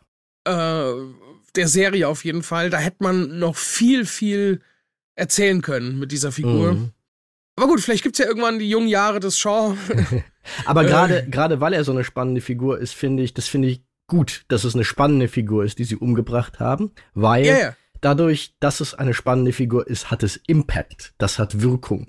Da ist nicht irgendwer aus der zweiten Reihe gestorben, sondern weil kein man, eben, weil man halt denkt, es wäre schön gewesen, noch ein bisschen was über ihn erfahren, erfüll, äh, erlebt man auch als Zuschauer diesen Mangel, also so eine Andeutung dieser, dieses Verlustes, der Mhm. halt im realen Leben, wenn man geliebte Menschen verliert, stattfindet, nämlich dieses, da ist jemand zu früh gegangen und genau deshalb wirkt es. Und das finde ich super. Ja, ja. Weil das ist, wenn du, wenn du jemanden umbringst, den keiner vermisst, äh, ja, okay. Es hat, Ja, hat es- halt so nicht wie, wie mit Shelby, so ging's Ja. mir halt mit Shelby. So, ich hatte da keinen Bezug mehr zu irgendwie und dann, ja gut. Weil, äh, also alle, die jetzt noch äh, Firefly, die, die äh, Joss Whedon Science-Fiction-Serie und den zugehörigen Kinofilm Serenity noch nicht gesehen haben, die hören jetzt mal bitte für die, die drücken jetzt mal 60 Sekunden auf den äh, Vorspurknopf, weil jetzt kommt ein Spoiler dafür. Okay. Aber der illustriert das, was ich meine, denn in Serenity wird ja Wash, äh, die äh, jeder, der die Serie kennt, äh, weiß es, eine wahnsinnig geliebte und liebenswerte Figur, einfach aus dem Nichts ganz plötzlich umgebracht. mhm. Und da, ich weiß, die Leute haben damals geschrien und ich verstehe auch, warum sie geschrien haben, aber genau dieses Aufschreien zeigt, dass dort alles richtig gemacht wurde, weil das hat so scheiße wehgetan, einfach Mhm. nur. Das hat so scheiße wehgetan und genau deshalb funktioniert es. Und das hätte nicht funktioniert, wenn sie in dem Film irgendeinen Nebencharakter eingeführt hätten, der jetzt neu ist und dann bringen sie ihn auch gleich wieder um. Ja. Aber dadurch, dass dieser Charakter, der aus dem Herzen dieser Besetzung, der so viel, den man so lieb gewonnen hat, dort um die Ecke gebracht wird, deshalb hat es diese emotionale Wirkung und Shaw ist nicht auf dem gleichen Level, aber es geht in die gleiche Richtung und genau deshalb finde ich solche Entscheidungen, die sind mutig, die sind hart, die muten dem Mhm. Zuschauer was zu, aber genau deshalb sind sie geil. Meine, Absolut. meine Grundsatzerklärung zum Umbringen geliebter Charaktere. Ach ja, dann frag mal George Martin. ja, ja, ja, der, der hat das sehr verinnerlicht. Der hat da ja sehr, sehr. Wobei, äh, das war bei dem schon wieder so viel. Äh, Ja, da hat genau. man sich ja schon wieder dran gewöhnt. Man, man muss okay, aufpassen, genau, dass kein Gewöhnungseffekt eintritt, dass es Ja. nicht irgendwann zur Parodie mutiert. ja, genau. genau. So, was hat man noch alles in der ersten Folge? Genau, also meine größte Frage wäre, hast du noch etwas vor äh, dem großen Finale, über das wir natürlich noch reden müssen? Nee, außer, also das, die letzten Minuten dieser neunten Folge waren für mich, glaube ich, das emotionalste an der ganzen Ja. Staffel. Dann stürzen wir uns doch kopfüber in diese, dieses Tal der süßen Tränen. Äh, Ja. Also da- das Ding ist, als, als es dann passiert ist, ich hatte einen leichten, ah, auch wieder so auf so einer Erzählebene, vor allen Dingen, weil äh, du hattest ja selber noch gewitzelt, so, ah, und am Ende gehen sie alle zurück auf die Enterprise D und retten damit das Universum und du hast es so als Scherz erzählt und so nach dem Motto, ah, das wäre ganz schön blöd, oder? ja. Und wir beide so der Meinung wären, das wäre ganz schön blöd. Auf einer gewissen Ebene ist es immer noch ganz schön blöd. Ich, Und dann scheiße, es funktioniert trotzdem, ihr Schweine. War eigentlich so meine ganze Zeit, ihr, ihr, ihr manipulativen Drecksäcke, während ich geflennt habe, ja. Weil diese Szene habe ich seitdem, glaube ich, zehnmal gesehen und jedes Mal kommen mir wieder die Tränen. ja, es funktioniert jedes Mal wieder. Und ich musste zurückdenken, es ist eigentlich der Szene gewordene Beweis für einen Satz, den Gene Roddenberry gesagt hat, als er Next Generation aus der Taufe gehobt hat, äh, gehoben hat. Den hat er zu den anderen, äh, seinen Mitstreitern, zu den Autoren und zu den Produzenten gesagt, dass sie das nie vergessen dürfen. Die Enterprise ist in Star Trek genauso ein Charakter wie Ja. die Hauptfiguren. Das ist einfach die Next Generation Crew besteht halt nicht nur aus den Magnis Magnificent Seven hier, äh, den, den sieben äh, Hauptfiguren. Mhm. Es gibt einen achten Hauptcharakter und das ist die Enterprise. Und deshalb ist es so berührend, Ja. dieses Schiff wiederzusehen, weil es ist halt nicht nur ein Raumschiff. Das ist deren Zuhause. Das gehört zu diesen Figuren dazu. Das hat sie geprägt. Und ja, nicht nur sie. Also, das Mhm. war auch äh, viele Jahre mein Zuhause. Ja. Äh, äh, also, zwar nur über die Mattscheibe, aber äh, was wir auf dieser Brücke schon alles für Abenteuer erlebt haben und Mhm. mit diesen Menschen, mit dieser Familie, sagen sie auch selbst immer wieder, ja, dann kommen die da zurück und dann machen sie das Licht an und es ist wie damals. Ja. Na, ich, es, es war ja auch sehr umstritten, dass die Enterprise D in Generations zerstört wurde. Aber ich gehörte damals auch schon zu den Leuten, die das gut fanden, dass sie das gemacht haben. Weil das hatte Impact. Weil das halt ein Charakter war. Das war so nach dem Motto, wie können wir diese dramatische Finale machen, in dem es ja sehr stark um das Motiv des Todes geht in dem Film. Mhm. Äh, Generations hat seine Probleme, aber ich finde diesen Film bis heute unterschätzt. Ich halte das nämlich für den zweitbesten Next Generation Film nach First Contact tatsächlich, in vielerlei Hinsicht. Weil sie dieses Todesmotiv dort auch in die Next Gen Crew reinbringen können. Auf so eine ganz seltsame, unterschwellige Ebene, ohne dass au- aus der Next Generation Crew einer wirklich sterben muss. Und das fand ich Mhm. schon immer sehr, sehr clever. Weil du bist traurig über den Verlust dieses Schiffes, Aber Ja, es ist total. halt nicht so ein unstopfbares Loch, wie es gerissen hätte, wenn sie einen der Hauptcharaktere umgebracht hätten. Und das fand ich einen cleveren Kompromiss. Hm, habe ich so noch gar nicht gesehen, aber stimmt natürlich, klar. Klar, das hatte natürlich auch produktionstechnische Gründe, dass diese TV-Sets äh, halt ganz schön, also die mussten da wohl ganz schön drum herum filmen, dass das auf einer Leinwand nicht zu auffällig war, dass die halt nie dafür gemacht Mhm. waren, dass man die so im Detail auf einer riesen Leinwand in hoher Auflösung und so weiter sieht. Ich finde immer noch, sie haben das gut gelöst. Ich finde auch da muss man äh, so ein bisschen so I'm looking at you ähm, Picard-Leute, äh, Picard-Ästhetik schreien. Wie kriege ich eine Star Trek-Serie, die einen dunkleren Look hat, ohne dass man sich die ganze Zeit fragt, was sehe ich denn da überhaupt? Weil sie es da Mhm. sehr gut hingekriegt haben, dass die Enterprise D halt in diesem etwas düsteren Moody-Look zu sehen Mhm. ist, ohne dass du aber äh, das Gefühl hast, du kannst nicht genug erkennen. Es geht, es geht. ja, aber nee, das, das ist, glaube ich, der Grund, warum das so gut funktioniert. Die Enterprise ist einfach ein Charakter. Und auch, ach, es war auch echt schön, denen zuzuschauen. Also einmal die, die, die Diana, wie ihr, wie sie echt schlucken muss. Mhm. Weil auch die, was, was die für Erinnerungen daran haben müssen, wie oft waren die auf dieser Brücke dem Tode gemeinsam nahe oder, oder haben da Sachen gefeiert, wenn sie überlebt haben und, und haben, hey, hey, hey, das, boah, ich glaube, das wird mich umhauen, wenn ich so an so eine gemeinsame Wirkungsstätte zurückkäme. Mhm. Äh, und dann auch äh, in den, Scha also jetzt als Schauspieler gesehen, was da für Erinnerungen hochkamen. Mhm. Ich hätte gern gesehen, wie die zum ersten Mal auf dieses Set zurückkommen. Ja, der Terry Metalis hat ja dazu gesagt, dass, äh, weil der Drehplan so eng war, alle wohl ganz dankbar waren, dass sie nicht zu viel Zeit hatten, sich damit zu beschäftigen, weil Ja. sie wohl nur zwei Oh. Tage hatten auf dieser Brücke. Und Oh. das bedeutete, dass sie schnell zur Sache kommen mussten und das wohl auch schnell wieder funktioniert hat. Es war mehr oder weniger so, vermutlich weil sie so viel Zeit dort verbracht haben, mehr oder weniger so, jupp, erinnern wir uns alle noch daran, wie das hier funktioniert? Ja, alles klar, auf geht's. Und ähm, das natürlich die, das Emotionale vermutlich auch einfach so ein bisschen reinkanalisieren konnten in die emotionale Überwältigung Mhm. ihrer Charaktere. Aber dass wohl alle tatsächlich, klar, waren die auch alle sehr berührt davon und alle ganz dankbar, dass sie nicht so viel Zeit bekamen, Ja. mit dem Heulen anzufangen, sondern einfach so, nee, wir, wir haben ein bisschen was zu erledigen, auf geht's. Ja. Ein bisschen gefremdelt. Das ist das einzige Ele- Element, mit dem ich wirklich gefremdelt habe, ist äh, Picards Witz über den Teppich. Wo wo ich jetzt wäre ich auch drauf gekommen, ja. Ja. Weil das ist so ein Zwinkern zum Zuschauer. Das wirkt nicht wie etwas, was einer der Charaktere in dieser Welt sagen würde. Äh, Zumindest nicht Picard, glaube ich. Ich hätte das äh, Hm. jemand anders sagen lassen. Oder, oder halt Riker, weil bei Riker wäre es Ja. so, äh, den kennt man, dass er keinen schlechten Witz auslässt einfach. Das genau, passt genau. zu ihm lieber, als Charakter. lieber einen Freund ja. verlieren, als einen Gag liegen lassen. ja, genau. Aber auch, äh, ich meine, Worf hatte ja, da hatte ja fast jeder hatte so eine, ein, ein Joke, durfte Mhm. raushauen. Worf mit dem, ähm, ja, also die Enterprise E hatte aber viel bessere Waffensysteme, oder? Mhm. Und, und dann äh, Diana so, Worf, ja.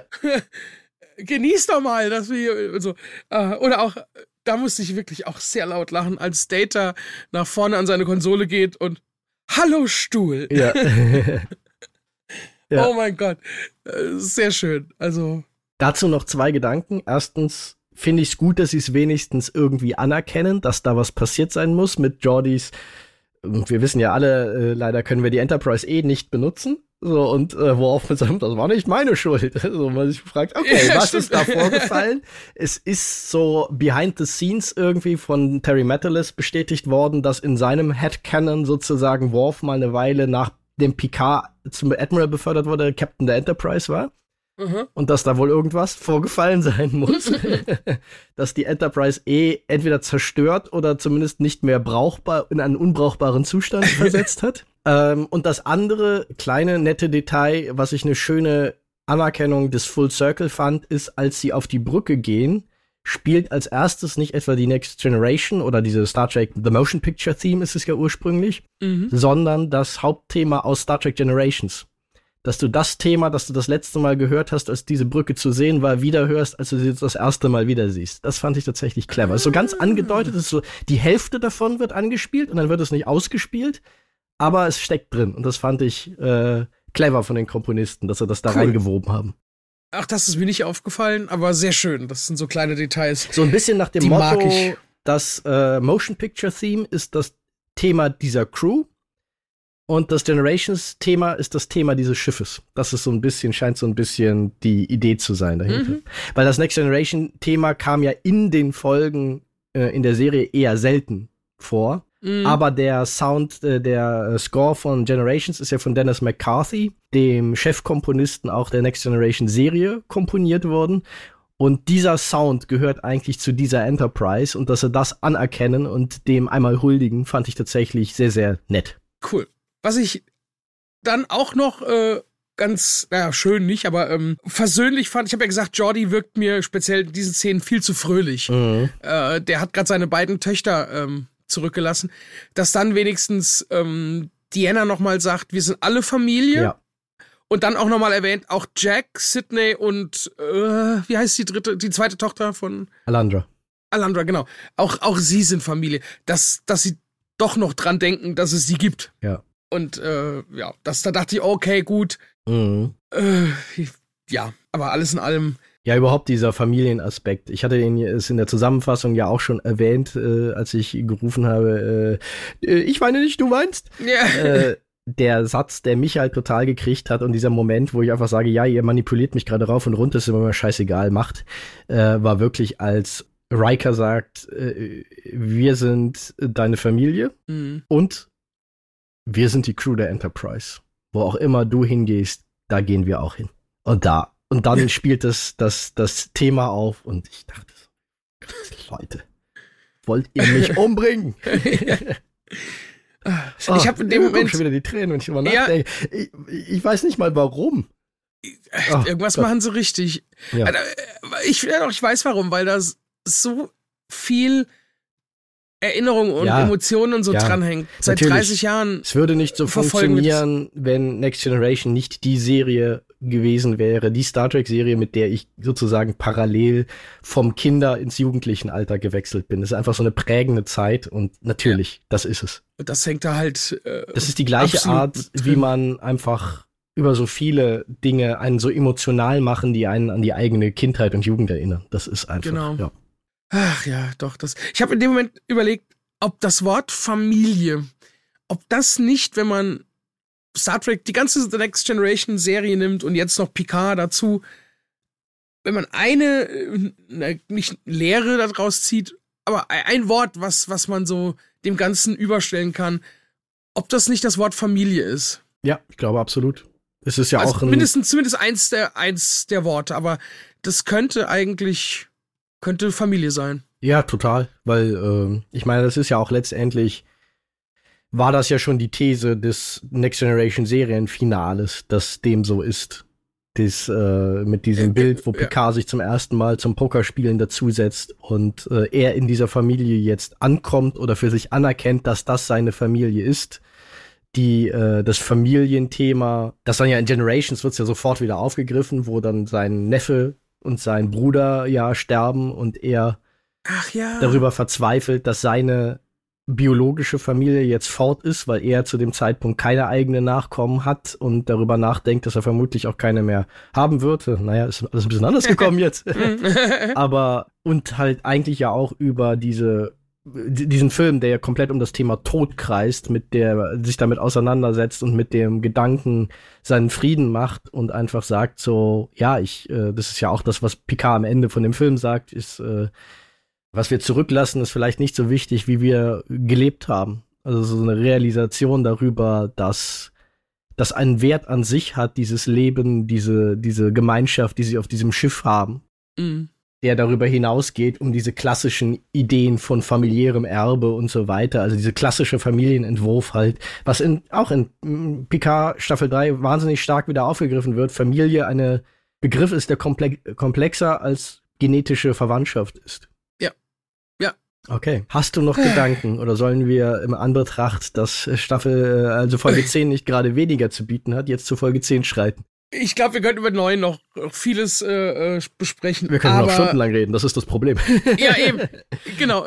Nee, wir haben ja noch eine Folge vor uns. Mhm. Äh, und ja, dann äh, Ja, dann schreite Finale. ich, genau, schreite ich doch mal zum Synopsis des Finales. Also, Zusammenfassung von Folge 10.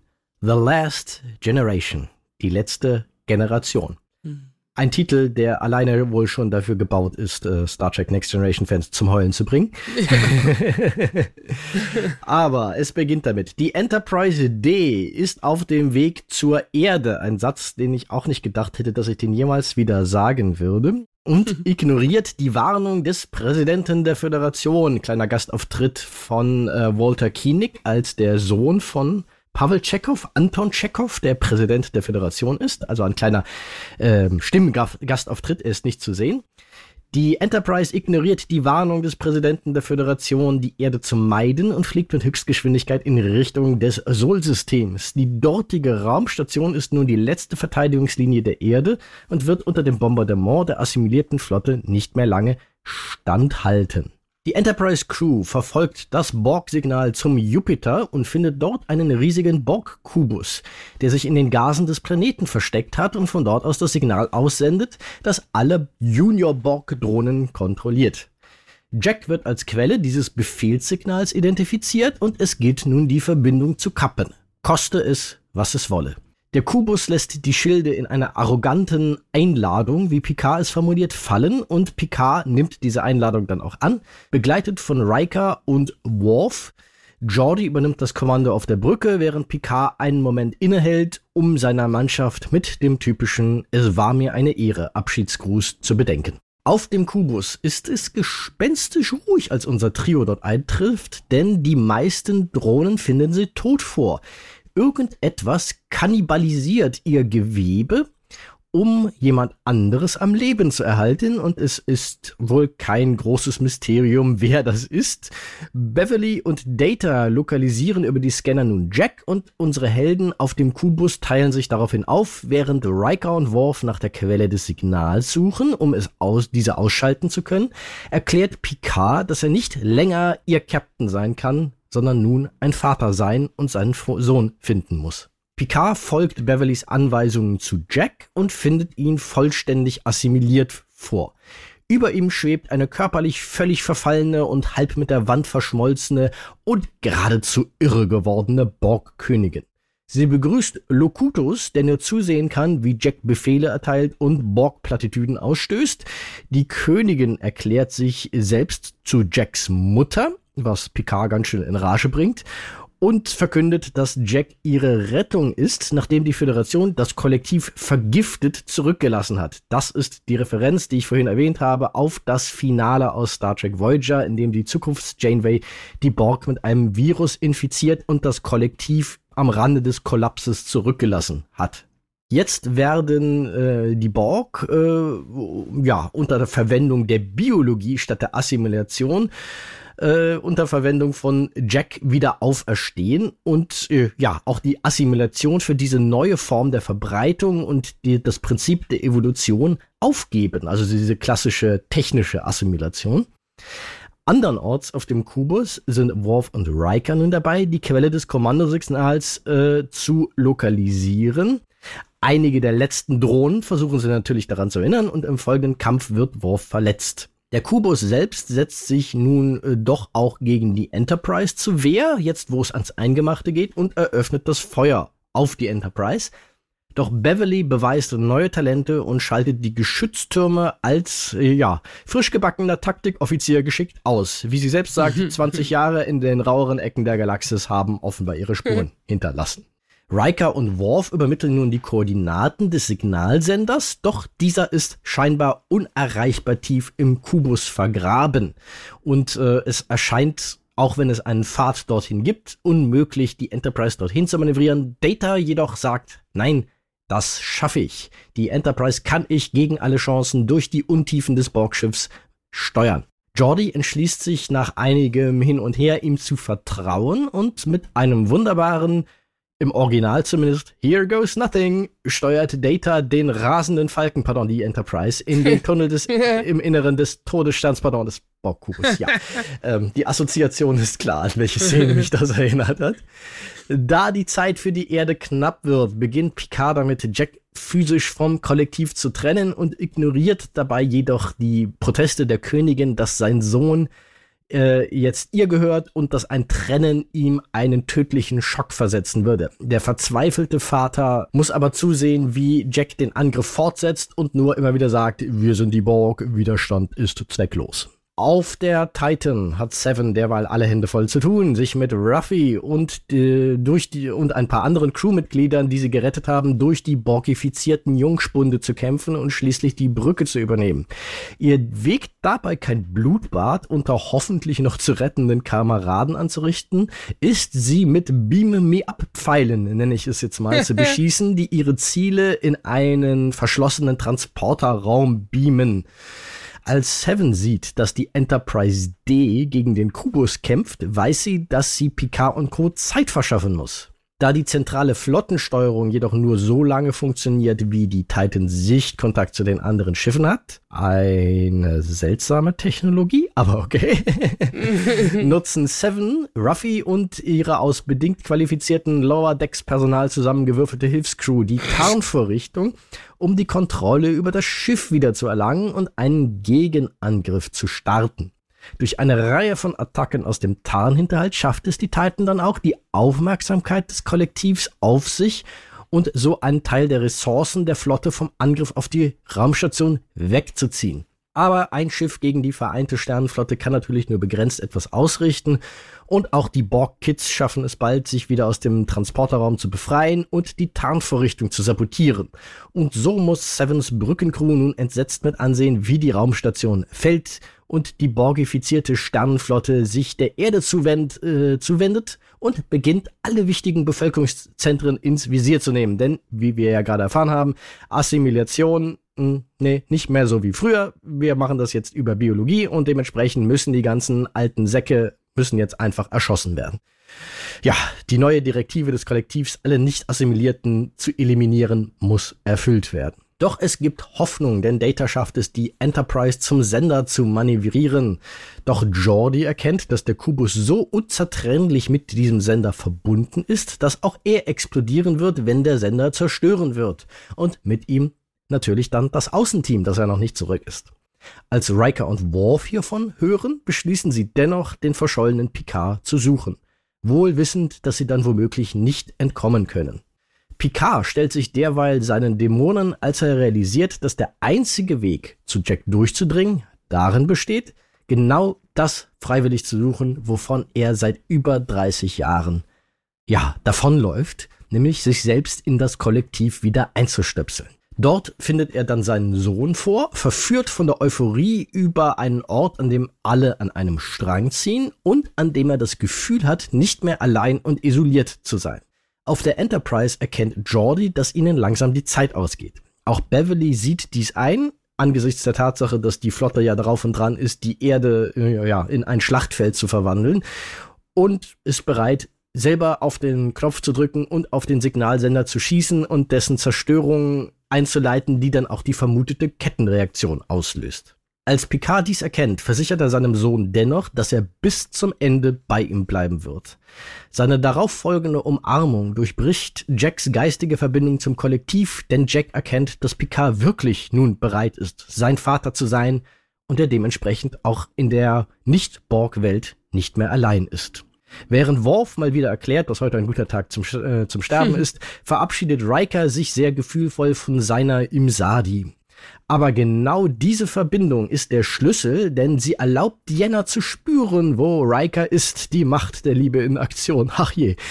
Äh, Diana übernimmt äh, wieder das Steuer der Enterprise. Wir wissen, was das letzte Mal passiert ist, als, das, äh, als sie das gemacht hat, wobei man ja bis heute sagen muss, um Gottes Willen, das war ja nicht ihre Schuld. da konnte sie nichts machen. Und manövriert die Enterprise nun in einem kathartischen Moment an den richtigen Ort, um ihre Freunde in letzter Sekunde an Bord zu beamen. Während die Borg-Königin zurückbleibt, rast die Enterprise aus dem explodierenden Kubus, dessen Zerstörung auch die Kontrolle der Borg über die Flotte und ihre Crews beendet.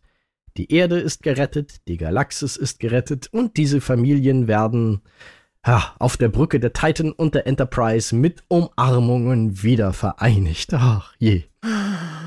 Die Bedrohung ist vorbei, aber es bleiben noch einige lose Enden der Staffel äh, zusammenzuknoten. Es verbleiben nämlich auch noch 30 Minuten Laufzeit der Folge in dem Moment, wo das geschieht. Also diese Folge hat noch mehr Enden als die Rückkehr des Königs. Was dann teils auch in Rekordzeit geschieht, denn Beverly wird mal kurz zum Admiral befördert, um die medizinische Abteilung der Sternenflotte zu übernehmen, wo sie eine Technik entwickelt, um die jungen Offiziere mit Hilfe des Transporters von den letzten Borg-Überresten zu befreien sowie die verbleibenden Formwandler aus der Flotte zu tilgen. In dem Sinne taucht auch der echte Tuvok wieder auf und informiert Seven darüber, dass jeder, einschließlich ihr, eine Begnadigung für das Kapern der Titan erhalten wird. Seven bietet ihren Rücktritt dennoch äh, aufgrund ihres Ungehorsams an, aber ihr ehemaliger USS Voyager-Kollege überrascht sie dann mit einer Aufzeichnung von Captain Shaws letzter Crewbewertung, in der er Seven zwar als rücksichtslos und impulsiv bezeichnet, aber anerkennt, dass sie vielleicht genau die Art mutiger und loyaler Regelbrecherin ist, die die Sternenflotte für die Zukunft braucht. Er empfiehlt ihre Beförderung zum Captain zum nächstmöglichen Zeitpunkt, die dann von Tuvok auch sofort in die Tat umgesetzt wird. Herzlichen Glückwunsch. Hm. Ruffy schwelgt derweil im Familienglück, da Worf äh, ihre geheimen Heldentaten ganz aus Versehen öffentlich gemacht hat, was ihren Ex und ihren Sohn dazu bringt, den Bruch mit ihr zu heilen, weil sie erkennen, dass Ruffy tatsächlich gute Gründe für ihr Handeln hatte, und sie endlich ihre Enkelin kennenlernen zu lassen. Diana und Riker sind ebenfalls bereit, ihre Brüche zu heilen und gemeinsam ihren Lebensweg weiterzugehen. Doch bevor sie sich in einen wohlverdienten Urlaub verabschieden können, muss Diana noch Data in zahllosen und gerne mal sehr langen Beratungssitzungen dabei helfen, mit, äh, also Therapiesitzungen so wirklich, äh, mit allen seinen neuen Gefühlen umzugehen und klarzukommen. Äh, Data beschreibt seinen Zustand gegenüber Riker als ist okay. Dann springen wir ein Jahr in die Zukunft, wo Picard, Riker und Jordi sich von der Enterprise D verabschieden, die nun ihren verdienten Ehrenplatz am Sternenflottenmuseum einnimmt, mit der Bemerkung, dass wenn es dieses Schiff nie gegeben hätte, ihre Leben sehr, sehr anders und sicherlich nicht besser verlaufen wären. Zurück in einer reparierten oder neuen, das ist nicht so ganz klar, Raumstation begleiten Picard und Beverly ihren gemeinsamen Sohn Jack auf dem Weg zu seinem ersten offiziellen Posten als frisch gebackenem Sternenflottenoffizier. Und dieser Posten ist die Titan und doch nicht die Titan, da das Schiff in Ehren von Picard und seiner Crew einen neuen Namen bekommen hat. Es ist die Enterprise. NCC 1701G.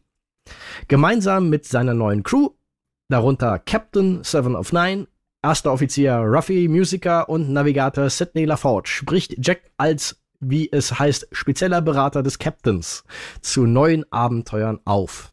Und während die neue Generation mit den Captain, äh, Worten von Captain Kirk durch das Weltall galoppiert, ist die letzte Generation am Ende der Reise angekommen und genießt den wohlverdienten Ruhestand. Und so finden wir die Next Generation Gang dabei, wie sie im irdischen Szene vorne trinkt, lacht, berührende Toasts ausspricht und schließlich in einer direkten Reminiszenz an das letzte Serienfinale gemeinsam eine Runde Poker spielt. Doch damit nicht genug. In der ersten Mid-Credit-Szene der Star Trek-Geschichte taucht Q auf der neuen Enterprise auf, der seinen Tod in Staffel 2 mit einem Verweis darauf, nicht so beschränkt linear zu denken, hinfortwischt. Und Jack eröffnet, dass die Beurteilung seines Vaters zwar abgeschlossen ist, die seinige jedoch gerade erst begonnen hat. Ha, na was das wohl geben wird. Außer einem offiziellen Pitch von Terry Metalis, eine neue Serie machen zu wollen mit dieser Crew. Und damit ist es vorbei. Wie fandest du Folge 10? Oh, ganz kurz, ich, boah. Außer Tränen. Äh, Mich haut jetzt gerade um. Ja. Wenn ich das alles so nochmal höre. Ah, ich habe gestern zum ersten Mal die einzigen, zum einzigen Mal die Folge geguckt und da hat sie mich noch nicht so gekriegt. Aber jetzt, wo du alles so zusammenfasst, nochmal. Ah. Oh. Ich merke, bevor du ah. die Worte wiederfindest, kurz an, du hast deinen Wunsch bekommen. Die sitzen alle am Ende zusammen da, lachen, erfreuen sich an ihrer Gesellschaft. Sie sind alle wieder vereint. Das habe ich aber auch mehr als äh, damals als Gag so gedacht, das wäre mhm. wär ein bisschen, bisschen äh, Wie mit der Enterprise D, alles, was du als Gag sagst, wird dir erfüllt. ja. Ach ja. Huh. Ja, äh.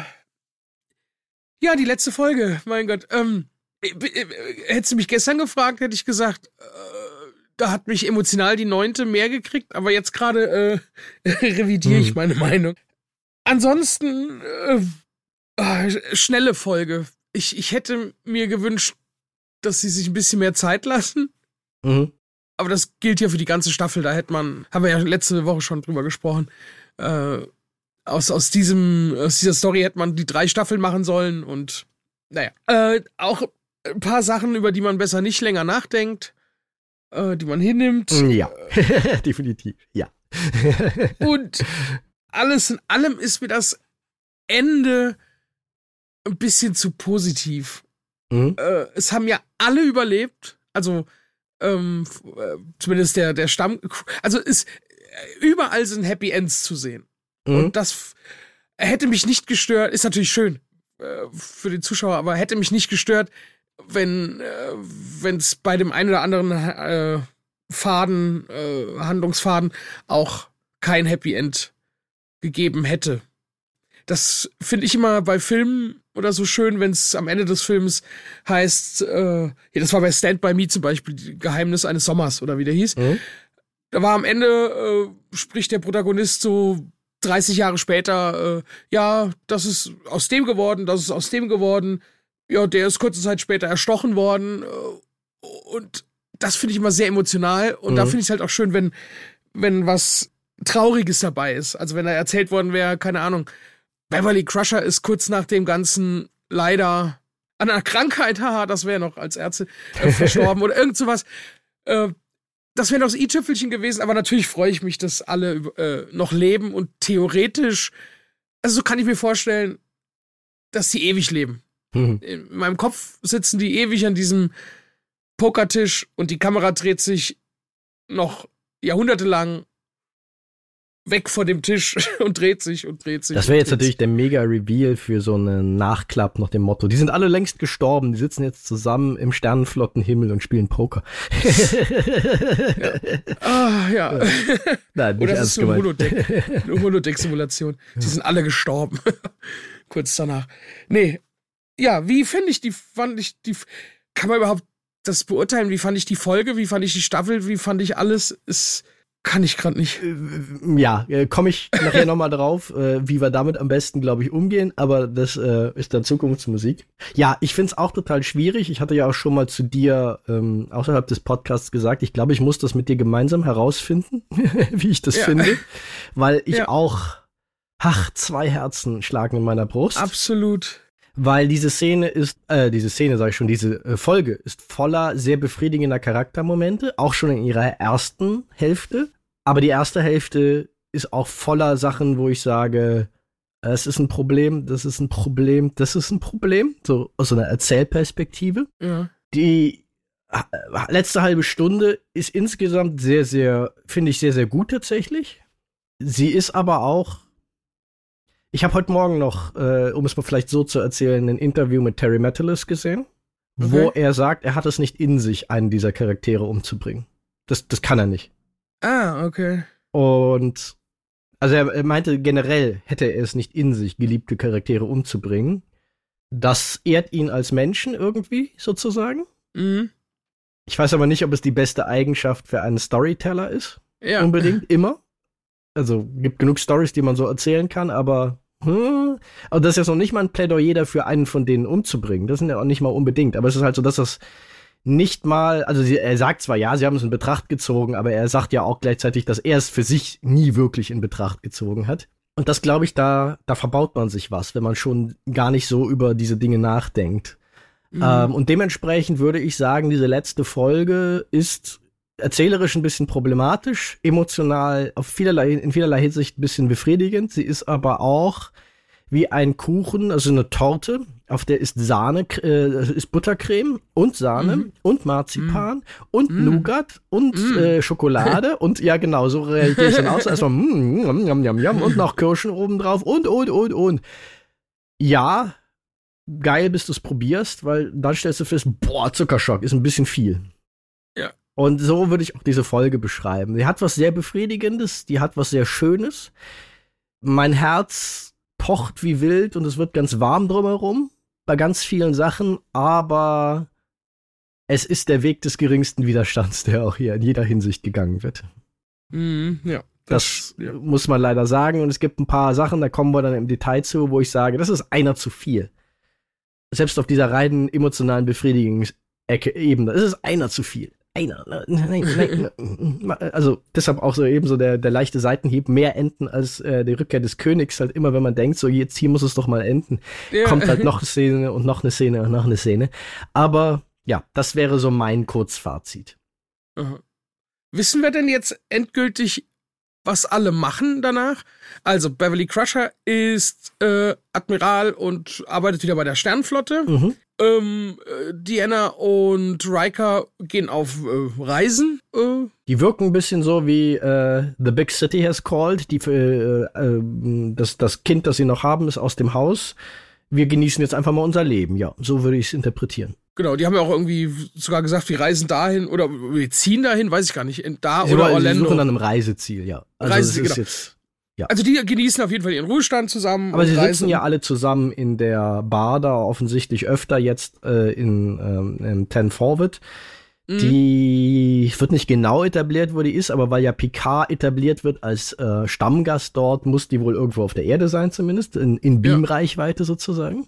Also sind sie offensichtlich auch wieder dahin gezogen. Ja. Äh, Worf arbeitet irgendwie als, als Lehrer. Als Meditationstrainer, ja. Trainer, sowas. Äh, was macht Data? Wird das angesprochen? Nee, das wird gar nicht thematisiert, was Data macht. Vielleicht lebt er ja zusammen mit Picard auf seinem. Bei Jordi ist auch unklar, ob er an dem Tag nur zu Gast ist, also ob er noch in dem Museum ist oder nicht. Wird nicht thematisiert. Okay. Wen haben wir noch? Wen das war's, oder? Vielleicht? Naja, Picard natürlich, aber ich gehe mal an, der ist jetzt wirklich einfach mal im Ruhestand. Ja. Und ja, haben, äh, haben, wir noch jemanden vergessen? Nein, haben wir nicht. Von der oder? Stammcrew nicht. Also dann, klar, äh, Ruffy, äh, Seven und Jack sind natürlich auf der genau. Titan. Äh, oh, auf, der, auf der Enterprise. Auf der Enterprise. Das ist auch mal eine Karriere. Äh, Seven von äh, dem Tu nicht gut, der sich schon auf der Seitenlinie sah und jetzt Captain der Enterprise. Andererseits ein bester Captain Kirk meine äh, Tradition. Insofern passt das dann auch irgendwie wieder. Ja. Wobei das hätte es für mich tatsächlich auch nicht gebraucht. Ja. Also, dann, wenn du es schon ansprichst, dann lass ja. uns den, den Elefanten im Raum kurz äh, begrüßen und ihm den Rüssel schütteln. Die Enterprise G-Idee fand ich zu viel. Ja. Vor allen Dingen, ich glaube, es wäre fast okay gewesen, wenn es ein anderes Schiff gewesen wäre. Aber dieses, wir benennen jetzt die Titan um, das fühlte sich auch irgendwie für mich falsch an. Genau, das auch genau. so ein Rüberkacken über das Erbe von Riker sogar ein bisschen und auch ja. das Erbe von Shaw, der ja so, mit dem er sonst so respektvoll in den letzten beiden Folgen umgegangen wird, ist, dieses Schiff, das seine eigene Historie hat, umzubenennen. Und auch ganz komisch hat es sich für mich angefühlt. In den letzten Jahrzehnten war die Enterprise war immer das Flaggschiff der Föderation, das fortschrittlichste Schiff in der Flotte. Und jetzt ist es so ein unterferner Liefenkahn. Mhm. Weil diese, äh, die Titan ist ja so ein bisschen äh, Frankenstein-mäßig zusammengestöpseltes Forschungsschiff. Ja, Forschung passt gut zur Enterprise, das ist okay. Aber halt, es ist so ein so ein Schiff unter vielen erstmal von dem Aspekt, was für eine Art von Schiff ist es. Und das hat sich für mich irgendwie falsch angefühlt, weil ich habe ernsthaft damit gerechnet, dass sie die Szene aus Star Trek 4 komplett zitieren, wo ja sie auf die Excelsior zufliegen, nachdem sie wieder eingesetzt werden und äh, Kirk wieder zum Captain entfördert wurde. und sie alle ja denken so im ersten Moment, wir kriegen die Excelsior und dann taucht dahinter auf, nein, es gibt eine neue Enterprise. Und in dem Moment habe ich eigentlich auch gedacht, so, dass der Zuschauer so auf die Fährte geführt wird. Äh, Jack dient jetzt auf der Titan und dann fliegen sie dran vorbei und es gibt eine neue Enterprise. Ich glaube, mhm. damit wäre ich besser klar geworden als mit dieser Umbenennungsnummer. Die fühlt sich ja, irgendwie ja. strange an. Ja, ich vor allem, äh, also auf Enterprise wäre ich nie gekommen, als sie gesagt haben, ja, äh, dir zu Ehren haben wir einen neuen Namen. Genau, ich, hatte, dachte ich, ich dachte im ersten Moment, ah, eine USS PK. Auch das ja, genau, hätte ich besser ich, gefunden, tatsächlich. Äh, ja, auf jeden Fall. Oder, oder irgendwie ein JL als in Erkennung oder so. Mhm. NCC, JL sowieso. Aber äh, Enterprise dachte ich so, nee, das, das ist doch nicht die Enterprise. also. Und es kommt noch oben drauf, das ist jetzt natürlich pure persönliche Geschmackssache Ich finde es einfach kein schönes Schiff. Nee, das Ich finde es echt kein gelungenes Design, leider. Ich muss es leider mal so hart sagen. Es ist kein schönes Schiff. Ja. Also gerade in der in der Reihe von der Enterprise Original, der Enterprise A, der Enterprise D und der Enterprise E, die alle, finde ich, Design-Volltreffer auf ihre Art sind, Mhm. ist es echt ein misslungenes Ding. Ich fand aber auch jetzt die Enterprise F, die ja äh, nicht lang Mhm. In der Serie zu sehen ist, die sah ja fast, das war ja fast schon Richtung Voyager, durch dieses ovale, durch die ovale Untertassensektion. Das war eigentlich eine relativ, also vielleicht mal kurz als Hintergrund für alle, die das nicht wissen, die Enterprise F, das, dieses Design stammt ja aus dem Spiel Star Trek Online. Ah, ah, okay. Das ist tatsächlich das Ergebnis eines äh, Fan-Wettbewerbs. Ein Design, weil ja online ein bisschen später spielt, ein Design für eine neue Enterprise, für diese Zeitlinie zu finden. Und das ist das Ergebnis und das haben sie hier als weiteren kleinen Fanservice, wurde dieses Schiff hier sozusagen kanonisiert. Weil was sonst in Star Trek Online passiert, ist ja nicht offizieller Star Trek Kanon, aber dieses Schiff Okay. ist jetzt offiziell die In-Universe Canon Enterprise F halt.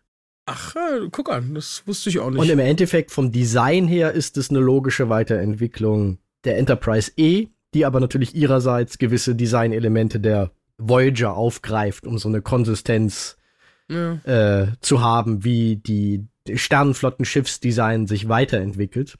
Und genau auch da finde ich halt die Enterprise G jetzt sehr irritierend, weil sie wirkt wie ein Schritt zurück und nicht wie ein Schritt Ja. nach vorne. Ja, weil sie ja eher an die Constitution Class Enterprise angelehnt ist, aber leider an eine Constitution Enterprise, die irgendwie mit zu viel Impulstempo gegen eine Raumstation gedonnert ist. Also es ist ein bisschen, ich finde es wirklich ein etwas seltsames, deformiertes Design, das keine gute Balance der einzelnen Elemente hat. Ich finde es ein schlechtes Designobjekt tatsächlich. Also, also oder sagen wir ein mittelmäßiges. Mhm. Ja, schade. Ja, ja. Aber äh, ich glaube, da sind wir uns einig. Also den Namen des Sets. Sie hätten es einfach die Titan lassen sollen. Weil das ist ja auch, das ist halt Sevens Schiff, ist die Titan. Und ich finde Ja. find das prima. Ich weiß auch nicht, ob das nicht so ein, äh, schaffen wir auch den Elefanten gleich mal aus dem, geleiten wir den gleich mal aus dem Raum. Dieses ganze Ende ist ja ein offensichtlicher Pitch von Terry Matalis, diese jetzt schon unter dem Titel Star Trek Legacy gehandelte Serie zu machen, jetzt mit dieser Crew. Und vielleicht rechnet er sich bessere Chancen aus, wenn das Schiff Enterprise heißt. Ich weiß nicht, ob Oh. Er da nicht mit Zitronen gehandelt hat, Ja. weil, glaube ich, Paramount, also wenn ich mir so aus so einer Marketingperspektive der Paramount-Oberen betrachte, wäre nämlich meine Vermutung, dass die eher sagen, äh, nein, wir, wir haben Strange New Worlds, wir wollen nicht gleichzeitig zwei Serien, in denen es eine Enterprise gibt. Das ist total verwirrend für die äh, Mainstream-Zuschauer, die nicht so tief in der Materie drin stecken. Ja, Ja. dementsprechend weiß ich nicht, ob er sich damit so einen Gefallen getan hat, aber mal schauen. Ich glaube nicht. Also, ähm, nee. Und Also, auch äh, unnötig. Voyager lief sieben Jahre ohne eine Enterprise drin. Und war auch eine Ja. Show, die auf einem Raumschiff spielte. Deep Space Ja, Nine ist so ein bisschen the odd, odd show out, aber bei Voyager hat's ja funktioniert. Und die Titan ist halt auch nicht die Enterprise. So, das ist. Mhm. Äh, ah, die hätten irgendwas anderes nach Picard benennen sollen. Egal. Ähm, Oder sie hätten sie Ja. halt nach Picard benennen sollen. Fertig. Ist ja auch, wäre auch. Es, o- oder so. es gibt ja. so viele Schiffe jetzt in dieser Staffel, die nach irgendwelchen berühmten Sternenflottenleuten benannt sind. Dann kannst du ja auch eine USS Picard geben. Stimmt, äh, man hat ja kurz gesehen auf diesem Schirm, ähm, wie die alle heißen. Mhm. Und äh, da waren schon ein paar bekannte Namen dabei. Ja. Ja, ich bin also, puh, meinst du, da, da könnte eine Serie draus werden? Also es würde mich nicht überraschen, weil ich glaube nicht, also lass mich so ausdrücken. Wenn man es Ja. zu Ende denken würde, was dafür spricht, also oder scheinbar dafür spricht, bin ich mir nicht so sicher, ob es wirklich so sehr dafür spricht, wie sich das manche Leute gerade wünschen, Hm? weil die Argumentation ist natürlich ganz klar, äh, Star Trek Picard ist jetzt die erste Star Trek Streaming-Serie, die in die Top 10 der Streaming-Charts gekommen ist. Die ist mega erfolgreich. Die steht auch, ist mir aufgefallen. Seit Wochen ist es unter den Top 3 der meistgestreamten Serien auf Amazon Prime in, hier in Deutschland. Also die Boah. ist ganz weit oben. Es ist ein echter Mainstream-Erfolg.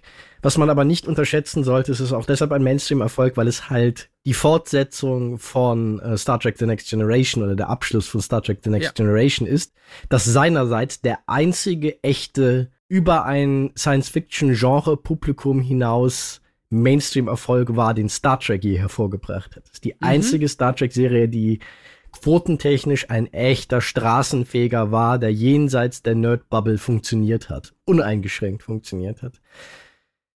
Ob das jetzt, wenn du die äh, Picard-Crew da rausnimmst, noch so funktioniert, ohne diesen Nostalgiefaktor, mm. bin ich mir mhm. halt auch nicht so sicher. Die Paramount-Oberen, ich kann mir gut vorstellen, dass es diese Serie geben wird, weil die Paramount-Oberen sich genau von dieser Verführung jetzt inspirieren lassen. Ich glaube aber auch, das wird jetzt mindestens zwei bis drei Jahre dauern, bis wir diese Serie sehen, wenn sie denn kommt, weil mhm. sie müssen ja äh, jetzt, äh, also sie fangen ja faktisch bei null an, weil es ist nichts geplant. Das hat Paramount bestätigt. Okay. Andererseits hat Alex Kurtzman, der ja gerade für das äh, Franchise insgesamt verantwortlich ist, aber auch gesagt, so, ja, wir haben euch gehört, liebe Fans, die jetzt fleißig Petitionen unterschreiben, die auch schon viel mehr Stimmen haben, als die Petitionen hatten, die wohl eine große Rolle dabei gespielt haben, dass es Strange New Worlds jetzt gibt, also dass man diese Enterprise-Auskopplung aus äh, Discovery gemacht hat. Mhm. Aber Paramount sagt dann auch wieder, hm, wir sind eigentlich wollen wir erstmal nur zwei Star Trek Realserien permanent parallel produzieren. Ja, aber und das, Discovery hört ja irgendwann auf jetzt. Ja, aber das wären dann Strange New Worlds und äh, die gerade frisch angekündigte Academy Show. Ach stimmt, die hatte ich schon ganz vergessen. Ist halt die Frage, was ich auch nicht mal, weil die ja wohl in der reinen Planungsphase ist, nicht mal völlig ausschließen würde, ist, dass, bin ich mir auch selber noch nicht äh, sicher, ob das so eine gute Idee ist, dass die äh, irgendjemand dann doch sagt, so, also wenn wir auf die Picard-Zahlen gucken, ja, fuck the Academy Show, wir machen ja. jetzt Star Trek Legacy. Ja, ja ich, ich, ich kann es mir vorstellen, dass da was draus wird. Ich wäre auch sehr gespannt, was sie draus machen. Ich würde es auf einer gewissen Ebene gerne sehen, weil mhm. ich mag Seven. Ist eine tolle Figur mit einer tollen Schauspielerin. Das würde funktionieren, glaube ich, der Part. Mhm. Despeliers spielt diese Jack Crusher-Figur mit einem wunderbaren Gusto mittlerweile, dass ich mir auch vorstellen könnte, dass man aus der was Cooles machen kann. Mhm. Und ich mag auch tatsächlich die äh, Sidney LaForge-Figur. Die ist jetzt noch nicht so super ausdefiniert, aber die ist sehr sympathisch, ist auch eine, eine, eine coole Schauspielerin. Ich glaube, das könnte funktionieren und auch Ruffy kann man was draus machen. Und nicht zu vergessen der Koch. der Koch, ja. Der ja überhaupt nichts kann. ja, ja. aber dann das Schiff fliegt. Können ja eine Running zweiter. Gag draus machen, dass immer wieder der Koch das Schiff fliegen muss. Irgendwann wird er dann der Navigator im zweiten Bildungsgang. Ja. Also die Szene hat mich ein bisschen auch rausgerissen, muss ich sagen als, als dann der Koch, ja, und ähm, also ich weiß nicht, was das sollte. Ja, ja, die, die, die Szene mit dem Koch wirkt, die passt nicht in dieses Universum irgendwie. Die wirkt, äh, das ist tatsächlich auch das, was mich hin und wieder irritiert, wenn diese Figuren in so einen Sprachduktus verfallen, der zu sehr, also nicht nur Sprachduktus, sondern über Themen so reden, wie wir in unserer heutigen Welt reden ja. würden und nicht äh, Rücksicht darauf nehmend, wie ähm, ja, wie äh, die diese Star Trek Welt ja eigentlich funktioniert. Und ja, und dann äh, ich weiß jetzt gar nicht mehr, was die Krankheit war, aber als ich da gehört habe, woran der erkrankt äh, war, seine Verwandtschaft, da war so meine Reaktion so wie die wunderbare Szene mit Dr. McCoy aus Star Trek 4, als sie da in diesem Krankenhaus in der Vergangenheit unterwegs sind und die Frau da so, äh, die, diese ältere Frau fragt, die da im Gang liegt, äh, was fehlt ihnen denn? Äh, so, äh, sie sagt nur irgendwas, stöhnt nur irgendwas von Dialyse und äh, McCoy sagt, Dialyse, was ist das hier, das finstere Mittelalter? und ihr eine Pille gibt und er dann äh, später äh, wird sie ja durch den Korridor gefahren wegen dieser, während dieser Verfolgungsjagd und sie ruft, Herr Doktor, Herr Doktor, mir ist eine neue Leber gewachsen, mir ist eine neue Leber gewachsen ich dachte bei dieser Krankheit echt so, das ist in dieser Zeit ein fucking Schnupfen, deshalb muss niemand seine Karriere aufgeben. Das haben die in fünf Minuten repariert. Also ein komischer Umgang mit dem eigenen Franchise, ja, in dem Moment. Da dachte ich schon in dem Moment, oje, ob sie da jetzt einen Charakter einführen, den sie auch später behalten wollen für irgendwas. Glaube ich nicht mal, dass das so ein großer Hintergedanke war, aber die ganze Szene war in der Tat seltsam, ja. Weil der plötzlich so thematisiert wurde. Das war so, plötzlich war da einer mit dabei, der eine kleine Hintergrundgeschichte bekommen hat. Hm. Ich glaube, das war so ein bisschen gedacht als Motivation dafür, dass Seven jetzt halt diese Misfit Crew irgendwie, dass sie ihren großen Captain-Moment in der da schon ja, bekommt, okay. wo sie die Rede schwingen muss, mit der sie alle motiviert, ihr Leben jetzt zu riskieren und mit nicht unerheblicher Wahrscheinlichkeit zu geben für die große ja. Sache, ja. Ja, okay, ja. Das ist eigentlich eine typische Picard-Rede, die jetzt halt Seven hält. Das ist, Insofern als Erzählmoment für den Charakter funktioniert es, finde ich, weil es ist wirklich, das ist eigentlich ihre wahre Captain-Werdung. In dem Moment ist klar, sie ist bereit für den Stuhl in der Mitte. aber mhm. ja, komisch gelöst. Aber komisch gelöst ist ein Thema, zu dem werden wir noch ein paar Mal zurückkehren, glaube ich, in der Diskutier beim Diskutieren dieser Folge. Aber schreiten wir doch vielleicht mal an ein bisschen wieder zurück Richtung Anfang der Folge. Wir können ja ganz vor den Anfang noch gehen. Okay. Ah ja, ja, stimmt, da passiert ja noch was. Genau, ja. weil äh, jede, ich weiß nicht, äh, also zumindest bei Picard äh, wurde ja jede Folge eröffnet mit, mit der Enterprise, wie sie äh, um das äh, Sternenflotten. Der Titan. Nee. Der Titan. Äh, die Titan. Genau. Äh? Ach, ist das immer die Titan das gewesen? Ist immer die Titan gewesen. Ah, okay, wie sie Titan um dieses A, also dieses äh, Starfleet A da rumfliegt mit diesem Regenbogenschweif. Mhm. Und dieses Mal war es die Enterprise D. Genau. Und das Zeichen, also dieses. Was ist denn das für ein A? Ist das das Sternenflottenzeichen? Das ist das Sternenflottenzeichen, ja, genau. Ja. Ähm, wirkt so leicht assimiliert. Also mhm. wechselt so die Farbe ein bisschen zu grün und und und. Fun Fact: so. Sie spielen auch ein paar Noten aus Jerry Goldsmiths Borg-Thema aus First Contact. Ah, das in der ah. Folge auch noch ein paar Mal zitiert wird auf, im, im Score. Cool. Genau, so geht's nämlich los. Und da, ich war kurz irritiert. Ich dachte, hä? Enterprise D, war die schon immer? Und als mhm. ich dann das äh, Logo quasi verändert, dachte ich, ah, okay, die haben jetzt extra fürs Finale, haben sie das ein bisschen verändert. Mhm. Das mochte ich sehr. Und sie gehen dann ja auch, äh, haben ja einen kurzen äh, Weltraummoment aus dem Intro von Star Trek The Next Generation reingeschnitten bevor wir die Enterprise in dieser Folge das erste Mal sehen, sieht man ja so einen Kometen und irgendwie so einen Nebel im Hintergrund. Das ist tatsächlich aus dem Next Generation Intro. Ist auch das Original-Footage. Es ist nicht neu generiert. Es ist äh? einfach das Original-Footage. Ah, jetzt merke ich, dass ich die Folge nur einmal gesehen habe. Das muss ich mir dann nochmal anschauen im Nachgang. Cool. Genau. Und äh, wenn ich sage zum Anfang der Folge zurück, dann ist für mich das Thema hier, kommen wir zurück in unsere Diskussion über die Borg. Mhm. Wie sehr überzeugt uns das?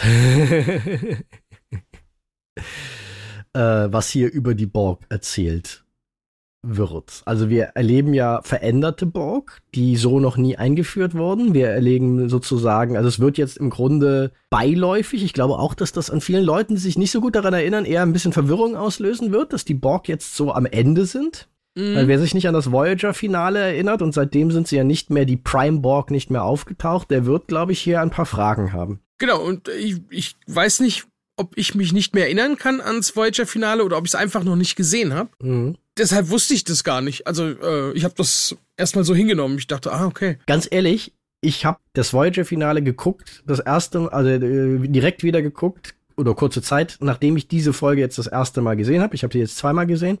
Mhm. Ähm, weil es mir genauso ging. An dieses Detail konnte ich mich nicht mehr erinnern. Mhm. Weil es halt auch, äh, kurz nachdem das halt etabliert ist, ist die Folge auch vorbei, einfach bei Voyager. Und dann wird, da wird ja nichts mehr von thematisiert. Okay. Und es war echt so, weil es mich auch beim ersten Sehen hat es mich maßlos irritiert. Was? Wieso? Warum? Und dann so, wenn du Voyager nochmal sehr präsent hast, das Finale, okay, ja, dann kann man das, ist es nicht verkehrt. Das, das kann man logisch herleiten, wie die Borg an diesen Punkt gekommen sind. Mhm. Dass sie nämlich ihr Kollektiv kollabiert ist und die Borgkönigin so gerade eben überlebt hat und halt äh, im Grunde ihre eigene, im Grunde ihren eigenen Körper essen musste, weil so ein bisschen ja. ist es ja, um zu überleben. Also auch ein sehr gruseliges Motiv eigentlich.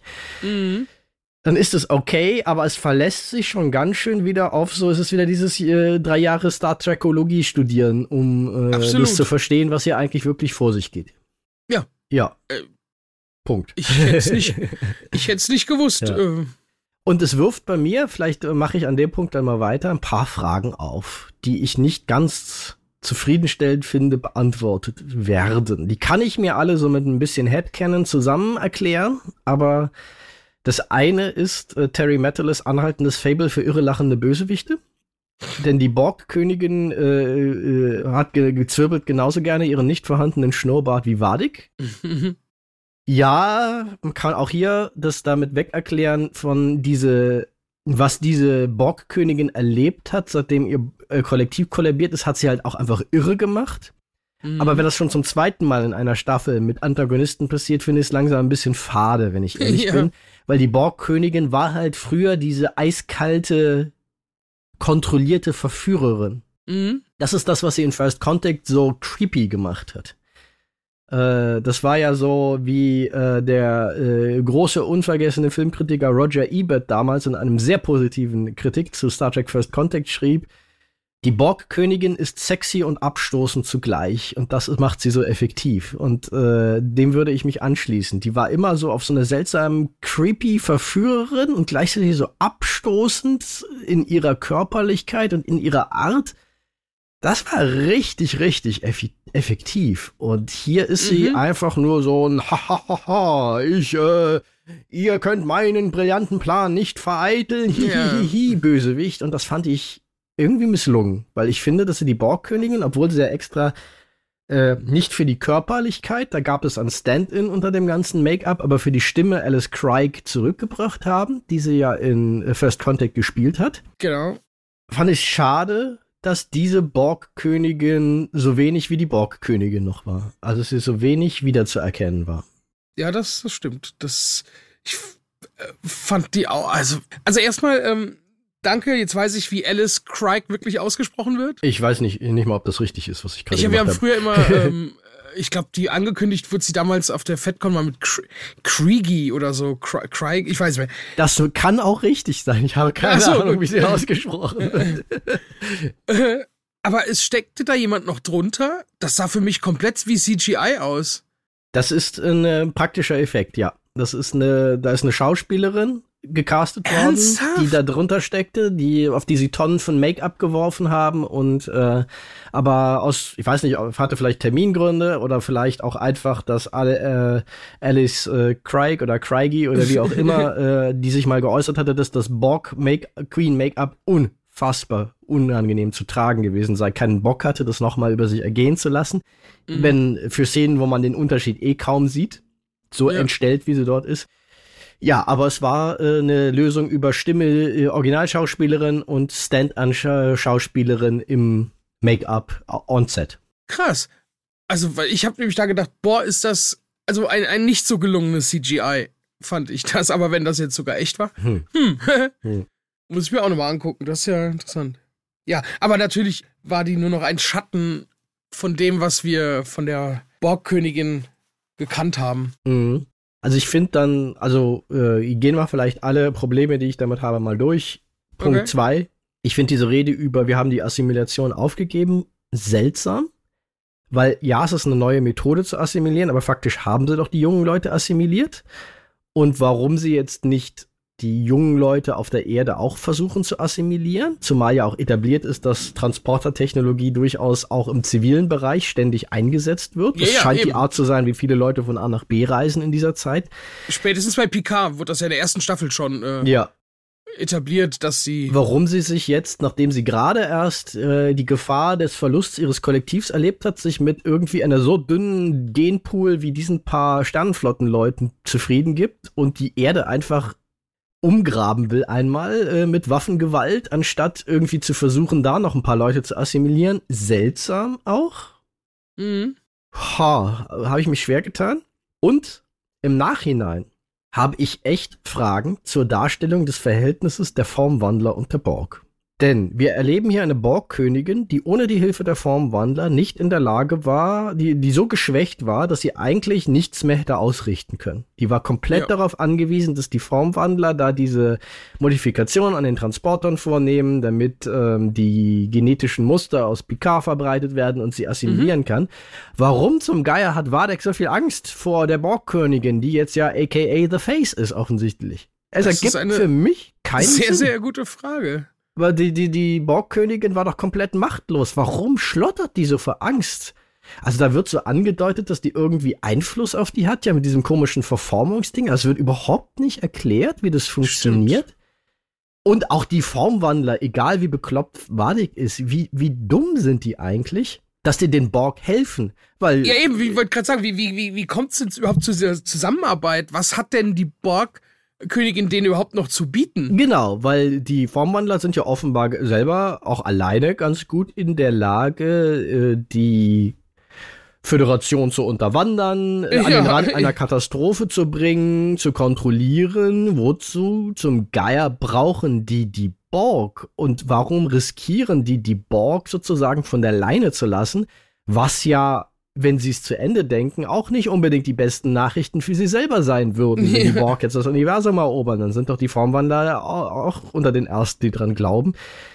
Also ganz ehrlich, der Teil ergibt für mich von vorn bis hinten keinen Sinn. Vielleicht übersehe ich irgendwas, aber für mich ergibt das keinen Sinn. Nee, ich habe da nicht drüber nachgedacht, aber jetzt, wo du es mal so darlegst. Äh also diesen Wechsel einfach von böse Anfangsantagonist Formwandler, Endantagonist Antagonist Borg, der funktioniert für mich überhaupt nicht, wenn ich ehrlich bin. Ja, es ist auch leider, nachdem äh, Vadik an, am, an der äh, Würger zerschellt, mhm. ist das Thema Formwandler eigentlich durch für diese Serie. Sie haben noch einen Halbsatz und ein Bild dafür übrig, ja. Ja, und das war's. Also das alles, was sie vorher aufgebaut haben, ja. die, die. Die wird auch ganz schön schnell weggewischt. Das wäre nämlich mein letzter großer Kritikpunkt, an dem wir mit den Formwandlern hier in der letzten Folge umgegangen wird, dass es einfach so vom Tisch gewischt wird. Ja, die, die, die sieht man noch ganz kurz, äh, wenn, wenn gezeigt wird, dass Crusher jetzt hier an diesem Transportersystem mhm. arbeitet, dass man nicht nur die, die Borg-DNA rauskriegt, sondern auch äh, direkt jetzt auch die, die neuen Formwandler entdecken kann. Genau. Und das war's. Ja, und damit tue ich mich schwer. Wenn ja, ich irgendwie schon, bin. ne? Also die emotionalen Momente, die sie aus dieser Borg-Story konstruieren, für den Abschied, äh, diese, diese angedeuteten Abschiede, falls sie nicht zurückkehren, die sind alle sehr, sehr gut gemacht und funktionieren für mich sehr, sehr gut. Auch der, da sind so viele starke Charaktermomente, die daraus entstehen. Das rettet es irgendwie wieder so. Mhm. Dass dann, als Riker sich von Crush äh, von, von, von Troy verabschiedet, als äh, Riker zu Picard, also Picard ja. sagt das mit, äh, ich muss jetzt ein Vater sein und äh, du weißt nicht, wie viel mir das hier äh, bedeutet, deine Unterstützung und Riker nur sagt, ich verstehe dich vollkommen und immer. Oder auch, äh, ihr habt, äh, als er, äh, Riker und Worf beschließen, an Bord zu bleiben mit, äh, sobald wir das diesen Sender zerstören, werdet ihr weniger als eine Minute haben, um zu entkommen. Mhm. Und Riker nur sagt, äh, ich schulde diesem Mann mein Leben. Das Mindeste, was ich ihm geben kann, zurückgeben kann, ist eine Minute. Ja. Mega Moment. Ja. Worfs Abschied von Picard mit ein äh, Klingone würde niemals zugeben, zwei Begriffe zu kennen. Der eine ist Niederlage und der andere ist auf wieder, äh, also Lebewohl. Lebewohl auch genau. da hatte ich auch ein Kloß im Hals. Das ist so mhm. Worf und so gut. Mhm.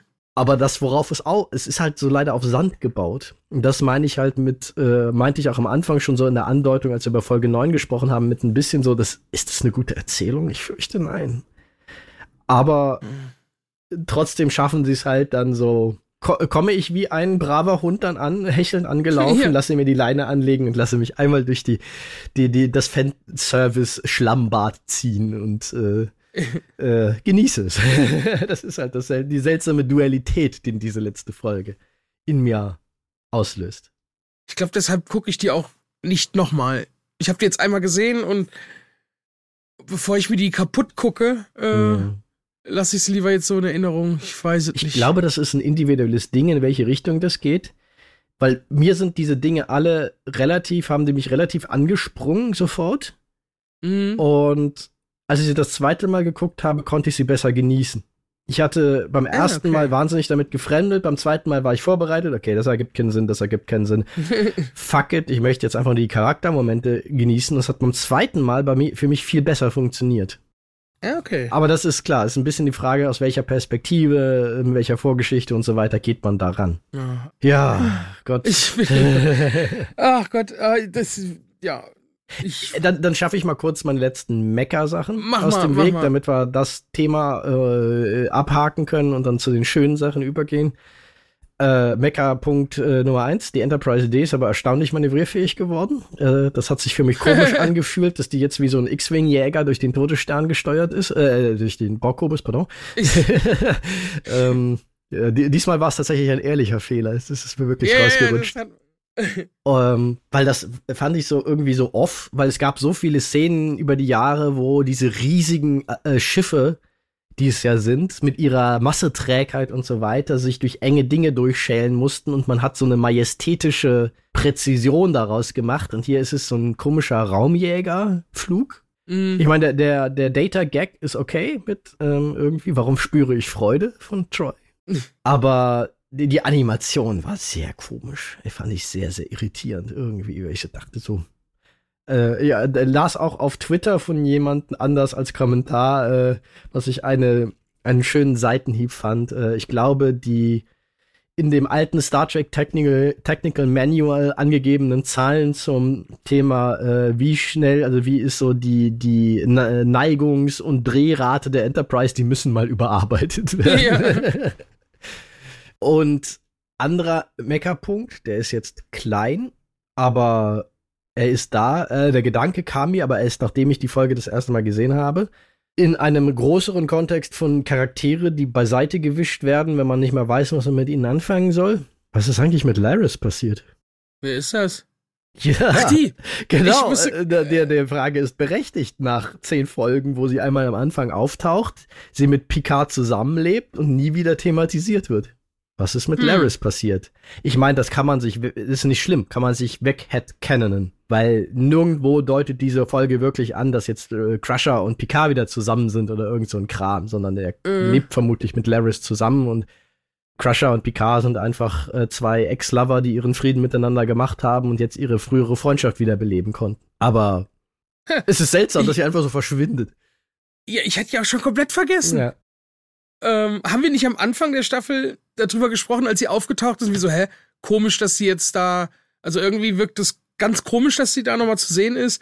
Und scheinbar haben die Autoren keine Ahnung gehabt, wie sie die da, über die ganzen Staffeln mhm. äh, gescheit einbinden. Und, äh, und du hast noch gesagt, du glaubst tatsächlich, dass die Figur jetzt auserzählt ist und nicht mehr vorkommt. Und du hast recht behalten. Weiß, weiß ich gar nicht mehr, dass ich das damals schon gesagt habe. Ich meine, oder? du hättest gesagt, du glaubst einfach, dass, dass die nicht mehr vorkommt. Aber klar, es wirkte schon damals so, als wenn sie nicht mehr so richtig wussten, was sie mit ihr anfangen sollen. Halt eines dieser Erben aus den vorherigen Staffeln, mit denen sie nichts anzufangen wussten. Aber fiel mir halt hinterher nur auf, so, ja, haben sie wirklich einfach weg. Zack. Ja. Nicht schlimm, aber komisch. Nee, eben, ja. also ich fand das jetzt eh nicht so spannend. Aber halt komisch in dem Kontext, dass ja diese Figur auch schon was über Picards Erkenntnis, dass er sich Leuten durchaus öffnen kann, erzählt hat. Das über diese Figur ja, ja durchaus eine Funktion in dieser, auf dieser Reise, dieser Gesamtreise, die Picard von der ersten Next Generation Folge jetzt zu diesem Finale macht, die ja komplett, wie du richtig gesagt hast, eigentlich eine Reise zum Thema Familie ist. Mhm. Wie fandst du eigentlich, dass wie Picards Story Arc, also sein Gesamterzählbogen zu Ende gebracht wurde? Ich hätte es tatsächlich cool gefunden, wie äh, du ja auch schon vor zwei oder drei Podcasts mal rumfantasiert mhm. ha äh, hast, als wir noch nicht wussten, dass es die Borg waren, dass sich ähm, Picard quasi opfert und ähm, ja für Jack auf dem Borgschiff irgendwie opfert. Das hätte ich eigentlich, ich glaube, das hätte ich ganz gut gefunden. Mhm. Dass äh, ja er nicht überlebt. Also ich hätte irgendwie, ich hätte hätte ihm ein Ende gegeben, also ein, ein wirkliches Ende, also ein Lebensende tatsächlich. Ja, man, man kann ja sagen, dass sie so auf dem halben Arsch äh, doch in dieser Arena geritten sind, weil sie ja das Element drin haben mit. Er ja. stellt sich seine Angst, vor der er jetzt jahrzehntelang davongelaufen ist, seinem größten äh, Dämonen. Mhm.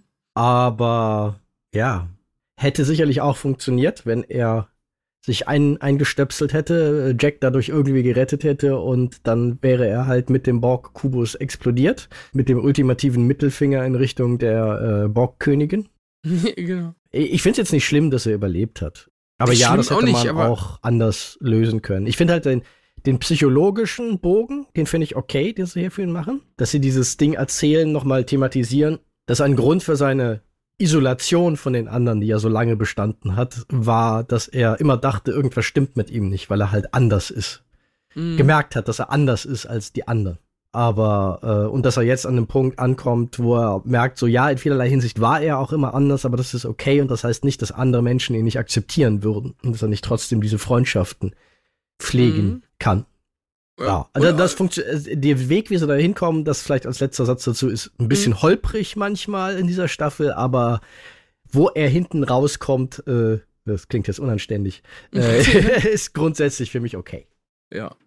Ja, ich fand auch schön dann die Wandlung quasi von, wenn man jetzt äh, auch die, die sieben Jahre Next Generation mit einbezieht, vom kinderhassenden äh, mhm. Picard damals hin zu jetzt einem, natürlich werden, haben wir schon mal besprochen, es werden alle älter, man lernt viel dazu, aber jetzt wirklich angekommen ist und hat einen Sohn, ist stolz auf diesen Sohn. Wobei äh, er ja eigentlich den Jackpot gezogen hat, weil äh, Picard hatte ja. ja nie so sehr das Problem mit dem Gedanken, einen Nachkommen in die Welt zu setzen. Er hat sich nur unwohl bei Kindern gefühlt. Kindern, ja. Und jetzt äh, lernt er seinen Sohn im Erwachsenenalter kennen. Alles richtig gemacht, Jean-Luc. War eine komische genau. Art, hat Beverly ihm einen Gefallen getan. Ja, stimmt. Er sagt ihr ja auch, sie hat alles richtig gemacht. Mhm. Oh, das war auch so ein Moment, wie ein Crusher da. Ja. Ach, man, die hatten da echt. Ja, und der so wahnsinnig starker Charaktermoment für Crusher ist der Moment, als Jordi sie ansieht, äh, nach dem Motto, du weißt selber, was wir tun müssen, ja. so weh es tut, und wo sie, ohne dass er eigentlich etwas sagen muss, sie sagt, ja, ich verstehe das und ich kann das auch und es dann auch macht.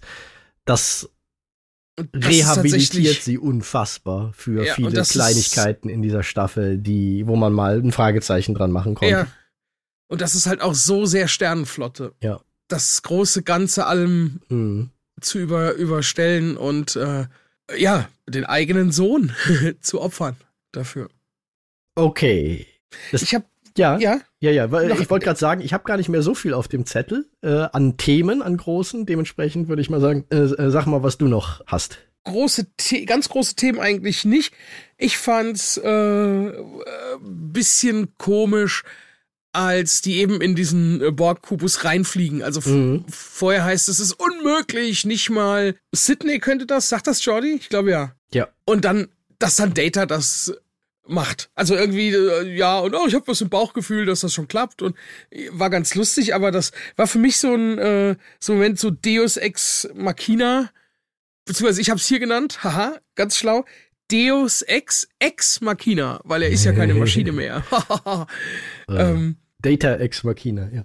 Äh, ja, genau. Ähm, also die Ex-Maschine, ja. Deus Ex. Ex Wobei er ist ja immer noch ein äh, positronisches Wesen ja. ähm, und er hat ja. Ist ja Picard ja auch. Ja, aber Data scheint ja schon noch anders haben. Er hat ja auch noch einen, einen, Datenport, den ja Picard zum Beispiel in dieser Form nicht zu haben scheint. Also der kann wer sich ja auch weiß. noch in ein, in ein Raumschiff einstellen. Ja, ja, klar, wer weiß. Wobei bei einer Glatze würde man es eigentlich sehen. Bei Picard, äh, bei Data sind ja immer die Haare drüber. Ähm, Stimmt. ähm, aber vielleicht hat er auch eine Wartungsklappe, Picard, wer weiß das schon. Und es sind auch so Dinge, über die sollte man nicht zu viel nachdenken. Ja, eben. Ähm, aber das ging für mich sogar halbwegs in Ordnung. Ich war eigentlich eher überrascht, dass die anderen Crewmitglieder das so in Frage stellen, weil der Witz an Data ist ja, er kann ja, konnte ja immer und es gibt eigentlich keinen Grund anzunehmen, so wie er vorgestellt wird, dass er das nicht immer noch kann. Diese unfassbaren äh, drei Milliarden Operationen pro Sekunde, mhm. bla bla bla. Also, dass wenn jemand dieses Schiff da reinfliegen kann, also ich fand eher Jordys Satz, äh, nicht mal meine, nicht mal Sydney könnte das eher etwas komisch. Also ich glaube, genau. Data ist vermutlich der bessere Pilot. Bei allem Respekt für Sydney, der hat einfach gewisse äh, körperliche und geistige Voraussetzungen, da kann halt nun mal kein normaler Mensch mit konkurrieren. ja. Aber das hätte Jordi ja äh, wissen müssen. Ja, genau. Das, das weiß ja Jordi ja, auch. Ja. Äh, kennt den ja gut genug. Äh, deshalb, das fand ich irgendwie irgendwie komisch, dass hm. äh, die ganze. Es ist zwar süß, dass es Datas Reise damit endet, dass er auf sein Bauchgefühl hört, aber ja. ich finde, die, die Art, wie sie es umgesetzt haben, ist auch da eher ein bisschen off. Genau. So, ach ja, wir schaffen das nie und ach doch, wir schaffen es doch. Mhm. Naja, gut. Das ist Kleinigkeiten, aber. Ja. Und eins habe ich, ein, ein großes Ding habe ich noch, das war eigentlich nur ein Satz, der mich tatsächlich auch wieder ganz schön aus der Bahn geschmissen hat. Und das war dieser Satz, wo, ich weiß gar nicht mehr, worüber, du hast ihn vorhin nochmal wiederholt, dieses, ich glaube, wie das Schiff mein äh, Leben oder unser Leben verändert ah, hat. Ah ja, der, der ist tatsächlich toll. Als sie die, die Enterprise im, also der, der folgt ja der Zeitsprung ein Jahr in die Zukunft und äh, die erste Szene, die wir sehen, ist, dass die Enterprise jetzt bei dem Sternenflottenmuseum auch da vor Anker liegt sozusagen. Mhm. Und dann sehen wir ja nochmal Jordi Riker und Picard auf der Brücke und Riker sagt, ja, wenn es dieses Schiff nicht gegeben hätte, wären wir definitiv andere Menschen gew geworden und keine besseren. Das sagt er so sinngemäß. Ich, und unsere Leben stimmt. wären anders gewesen, aber auf keinen Fall besser. Das sagt er zumindest, das ist die Formulierung eigentlich, die er im Original wählt. Our äh, lives would have been different, but certainly not better. Und den fand ich auch sehr berührend. Genau, vor allem, also wenn man den Schlusssatz weglässt, äh, auf keinen Fall besser, trifft der Satz halt auch mhm. so stark auf mich zu. Also ich kann jetzt nur von mir sprechen. ohne dieses Schiff, also ohne diese Serie damals, wäre mein Leben so, also wahrscheinlich ganz anders verlaufen. Mhm. Kann man nicht sagen, aber weil ohne diese Serie wäre ich nicht, hätte ich nicht die Figur der Diana Troy kennengelernt. Ich wäre nicht auf meine erste FedCon gefahren. Ich wäre dort nicht auf der Bühne gelandet, beziehungsweise mhm. hätte dort nicht meinen nächsten Arbeitgeber oder meinen damals ja meinen Arbeitgeber kennengelernt. Ich hätte jetzt nicht den Beruf, den ich hätte. Ich würde ziemlich sicher nicht gerade hier im Studio sitzen. Äh, ich würde euch nicht kennen. Wer weiß, wie es anders verlaufen wäre, vielleicht sogar besser. Aber mich hat's schon verdammt gut getroffen und das deshalb dieser Satz da, äh, dass dieses Schiff unser Leben geändert oder geprägt hat.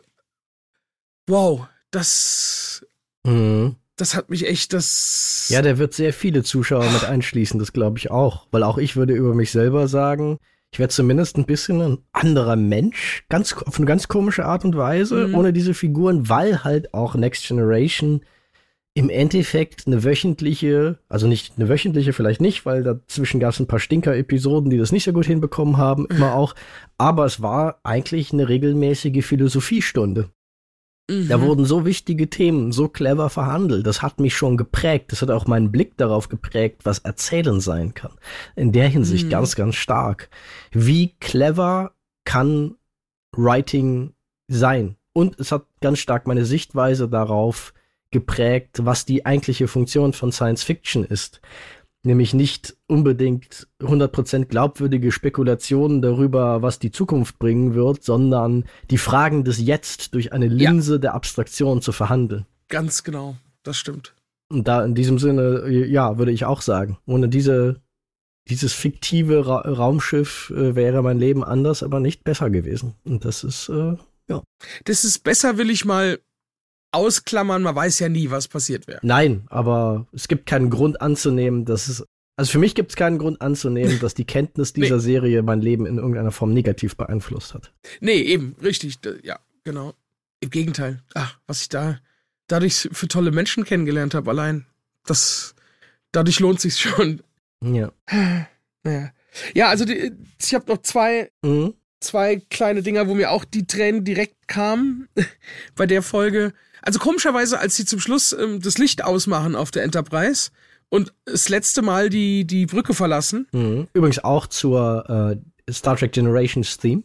Da wird es zum ersten Mal komplett mit allen Noten gespielt. Ah, okay. Weil das hören wir ja auch das letzte Mal, als sie die zerstörte Enterprise verlassen und das ist sozusagen der versöhnliche Full Circle, dass sie jetzt die heile Enterprise, die wieder geheilte Enterprise äh, sich von ihr verabschieden und dieses Thema wieder spielt. Ah, okay. Also da fand, war ich aber relativ emotionslos. Da hatte ich, also das, das fand ich jetzt schön, aber nicht, nicht irgendwie super emotional. Es ist ja auch kein echter Abschied. Also klar, es war das letzte eben. Abenteuer dieses Schiffes, vermutlich das letzte Mal, dass sie irgendwo in die große, weite Galaxis hinausgeflogen ist, um irgendwie die Welt zu retten. Aber sie können ja, anders als halt der Abschied, deshalb fand ich den halt auch in Generations so effektiv. Anders als der Abschied dort, der wirklich ein Abschied war, ist es hier halt so, oder wenn ihnen danach, wenn sie das Schiff gerade vermissen, können sie ja jederzeit dort vorbeifliegen und äh, sie besichtigen. sie ist ja, ja nicht, sie ist nicht aus der Welt. Äh, stimmt. Was ich sehr, sehr emotional auch fand, als Picard vermeintlich das letzte Mal die Brücke verlässt. Mhm. Wo sie nämlich ähm, rüber mhm. äh, fliegen zum, zum Borgwürfel. Und, und dann auch diese kurze Ansprache, es war mir eine Ehre, unter euch, äh, nicht unter euch, sondern äh, mit ihnen gedient zu haben. Oh. Mhm. Da dachte ich, ich dachte immer noch, die lassen Picard irgendwann sterben am Ende und dann dachte ich, das ist, das ist der allerletzte Moment, wo er, äh, das allerletzte Mal, wo er die, die Brücke ja. äh, verlässt.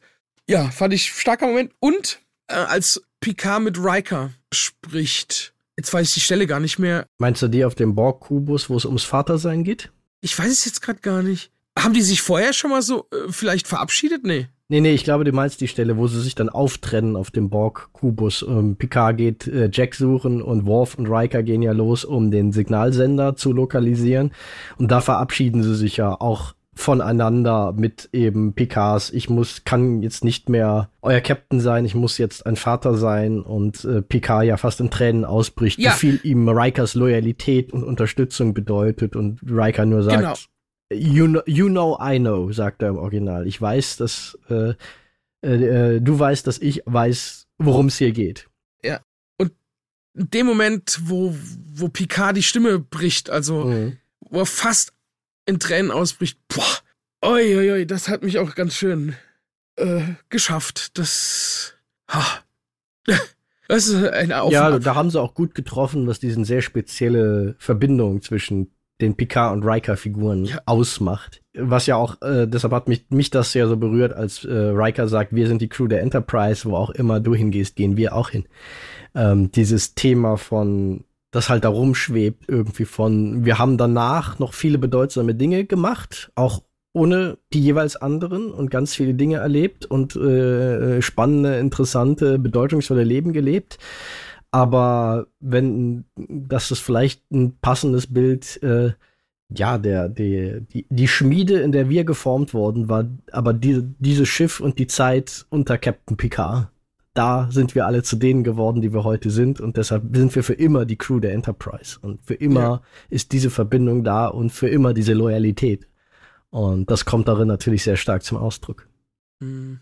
Ja, doch, das, also, die, die letzten zwei Folgen haben mich auf jeden Fall fertig gemacht, was das angeht.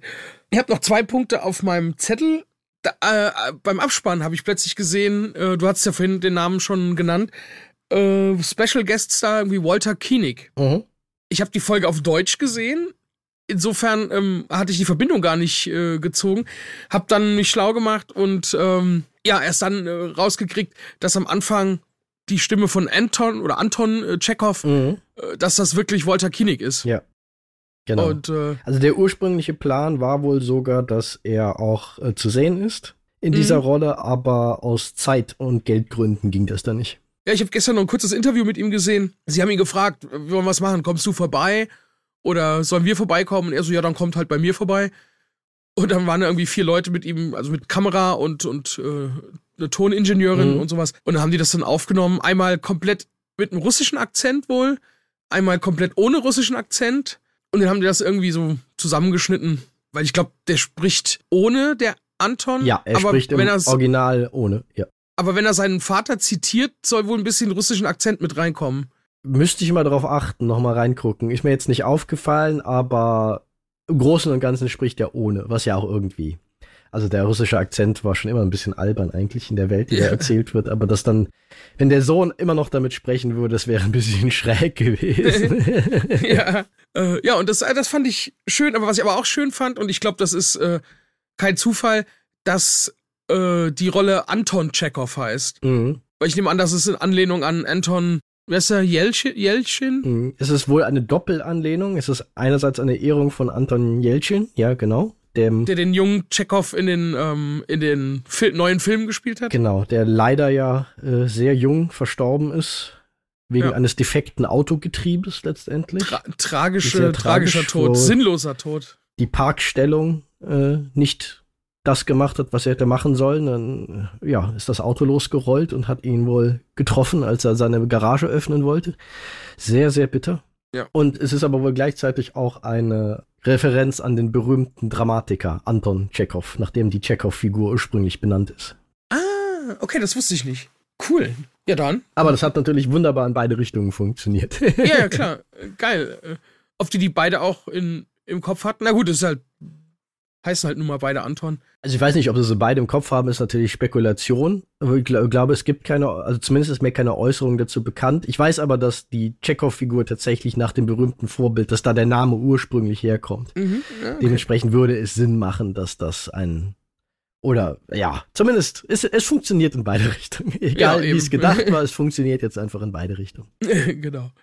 So, und dann mein letzter Punkt ist noch, ich bin mir fast. Es gibt ja die eine Szene, wo, wo sie auch auf der Enterprise D auf der Brücke sitzen. Mhm. Ich glaube, nach dem ganz. Egal. Auf jeden Fall sitzt da Worf rechts auf dem Stuhl, wo Diana immer sitzt und schläft. Ja.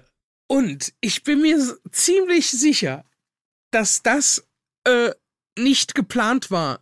Dass, also, dass da, dass da die Kamera noch mitlief, weil die Reaktion von äh, LeVar Burton und ich glaube, nebendran war ist Brent Spiner. Mhm. Ich glaube, die beiden sitzen nebendran. Die, die sind so echt und, und so, also das wirkt für mich, als wäre der einfach am Set eingeschlafen, was ja gut passieren kann. und die hätten darauf reagiert und mussten lachen. Das ist nur ein kleines Ding, aber ich bin mir fast sicher, dass das nicht Ja, im Skript stand. Weiß ich nicht. Also ich kann, kann, glaube nicht, dass er wirklich eingeschlafen ist. Das kann ich mir nicht vorstellen, ehrlich gesagt. Weil dazu se sehen die Einstellungen zu geplant aus, also es ist zu präzise, von dem auch, wie es geschnitten ist. Was sein kann natürlich, ist, dass es nicht im Skript stand und dass Michael Dawn das improvisiert hat. Und dass dann äh, lieber Burton und Brent Spiner ehrlich lachen mussten einfach darüber. Oder so, das kann okay, ich mir das- durchaus vorstellen. Weil das, die Reaktion, die kam mir halt so echt vor. Äh, speziell von Levar Burton, wie er so hin und her guckt und, und, und so grinsen muss wie ein kleines Kind Mhm. eigentlich. Weil diese Sachen hast du natürlich immer mal wieder in so Filmen, dass Schauspieler einfach, in dem Moment kommt Ja. ihnen ein Impuls, sie improvisieren etwas und die Reaktion ihrer Mitspieler ist dann natürlich in dem Moment oft auch einfach echt. ja, das fand ich, fand ich schön, weil gibt mit Sicherheit äh, öfter mal Situationen, wo die, wo Schauspieler auf dem Set einfach einschlafen, weil es lange Tage sind. Und da dachte ich, ja, okay, der ist vielleicht wirklich eingeschlafen und naja, war auf jeden Fall lustig.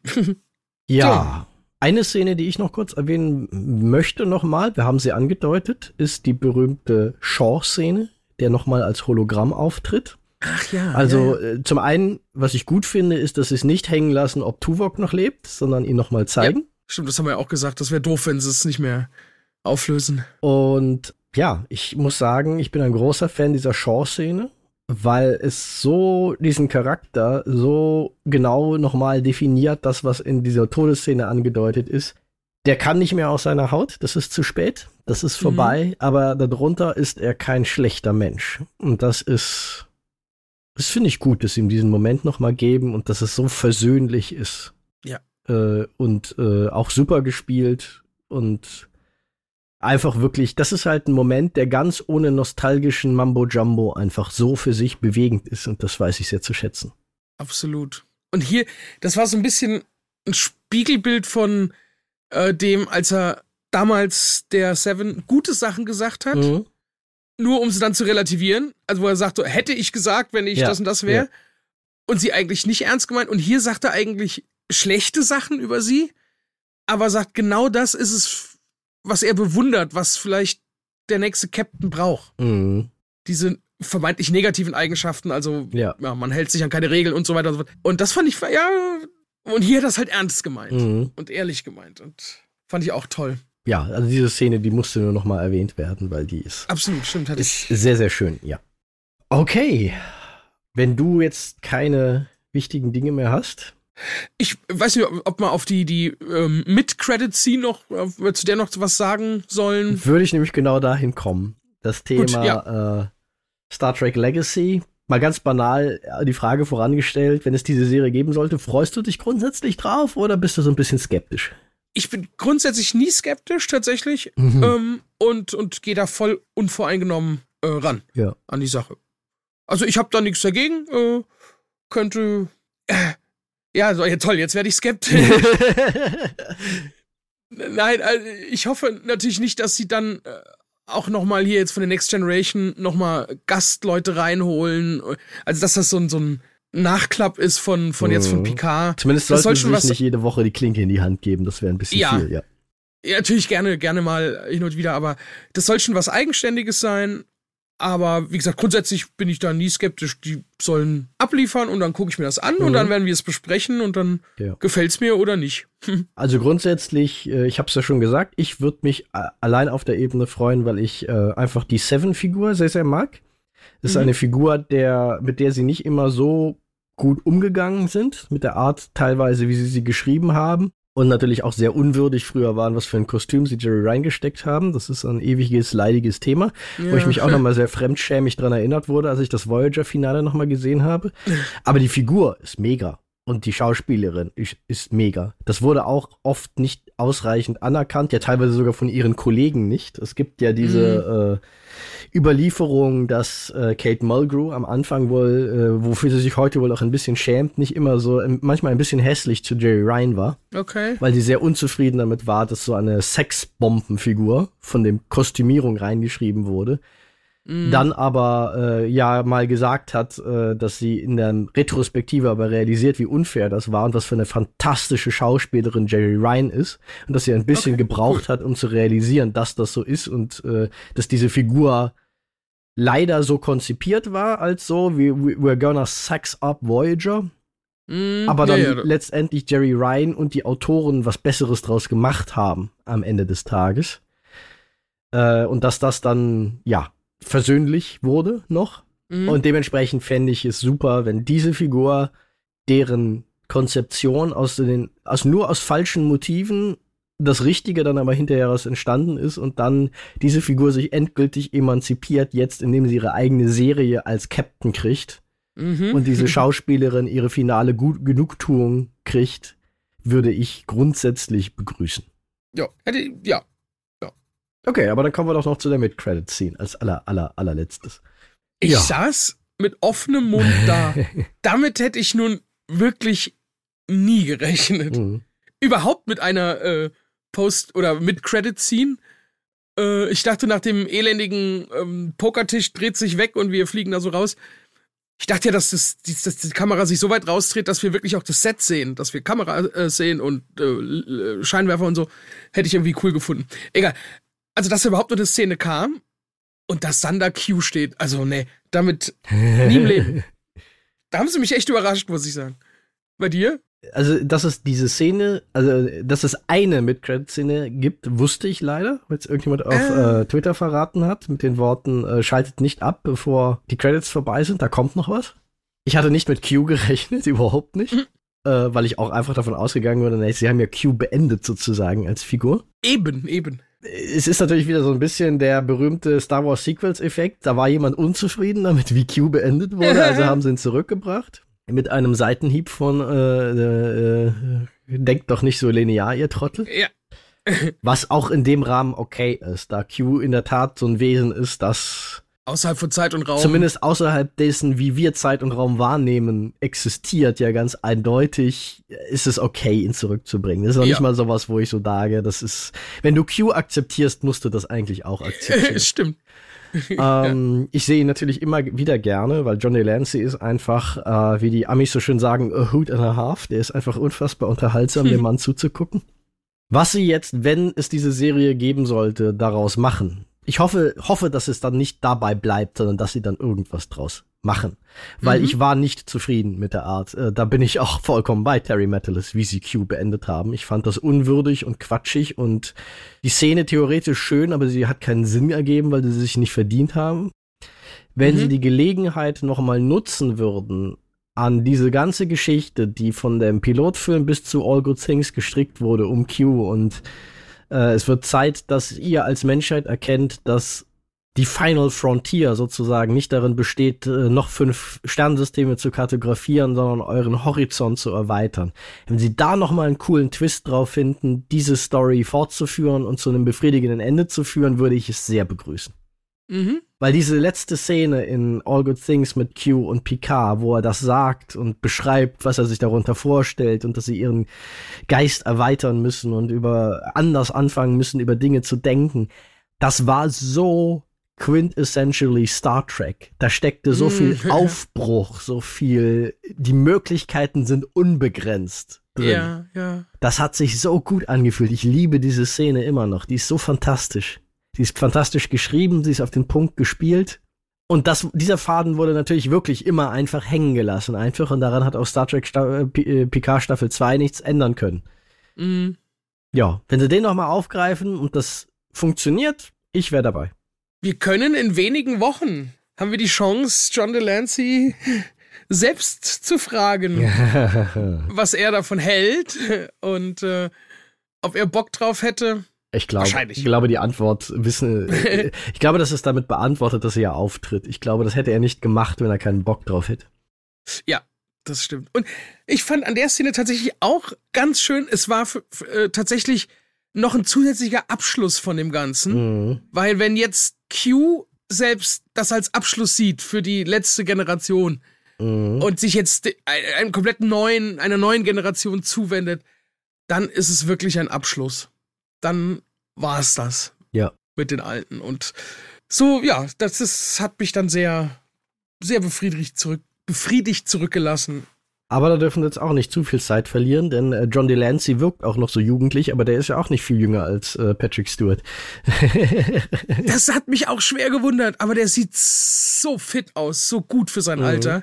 Aber auch da können wir uns von nahem in wenigen Wochen überzeugen. Einfach mal nah rangehen und gucken. Mhm. Ja, ja Gott, natürlich sieht er mal älter aus, aber er wirkt halt noch so, auch so frisch wirklich, genau, wie du sagst. Der macht aber auch viel die Frisur. Diese coole, äh, ja, aber er wirkt auch geistig noch sehr frisch. Bei, bei ja. Patrick Stewart hatte ich ja manchmal so ein bisschen so den Eindruck, ah, ich glaube, der, da fängt es jetzt einfach an, das Abbauen, das nur mal im Alter immer irgendwann kommt, wenn man nicht früh genug den Löffel abgibt. Klar. Aber John Delancey wirkt auch wirklich noch so spritzig. Der wirkt noch so, als wenn bei dem im Hirn noch äh, alles äh, kein Deutsch schlechter funktioniert als vor 30 Jahren und noch so wirklich alle Neuronen genau da feuern, weil der spielt Q auch immer noch so präzise. Der hat selbst aus diesen schlechten Sätzen, diese Dialogen, die sie ihm da geschrieben haben für Picard Staffel 2, hat er so viel gemacht. Ah, ah, verliert keine Zeit. Wenn ihr das noch machen wollt, müsst ihr bald zur, zur Sache schreiten, solange das noch so ist. Ich habe gerade nebenbei geguckt, äh, John Delancey ist 75.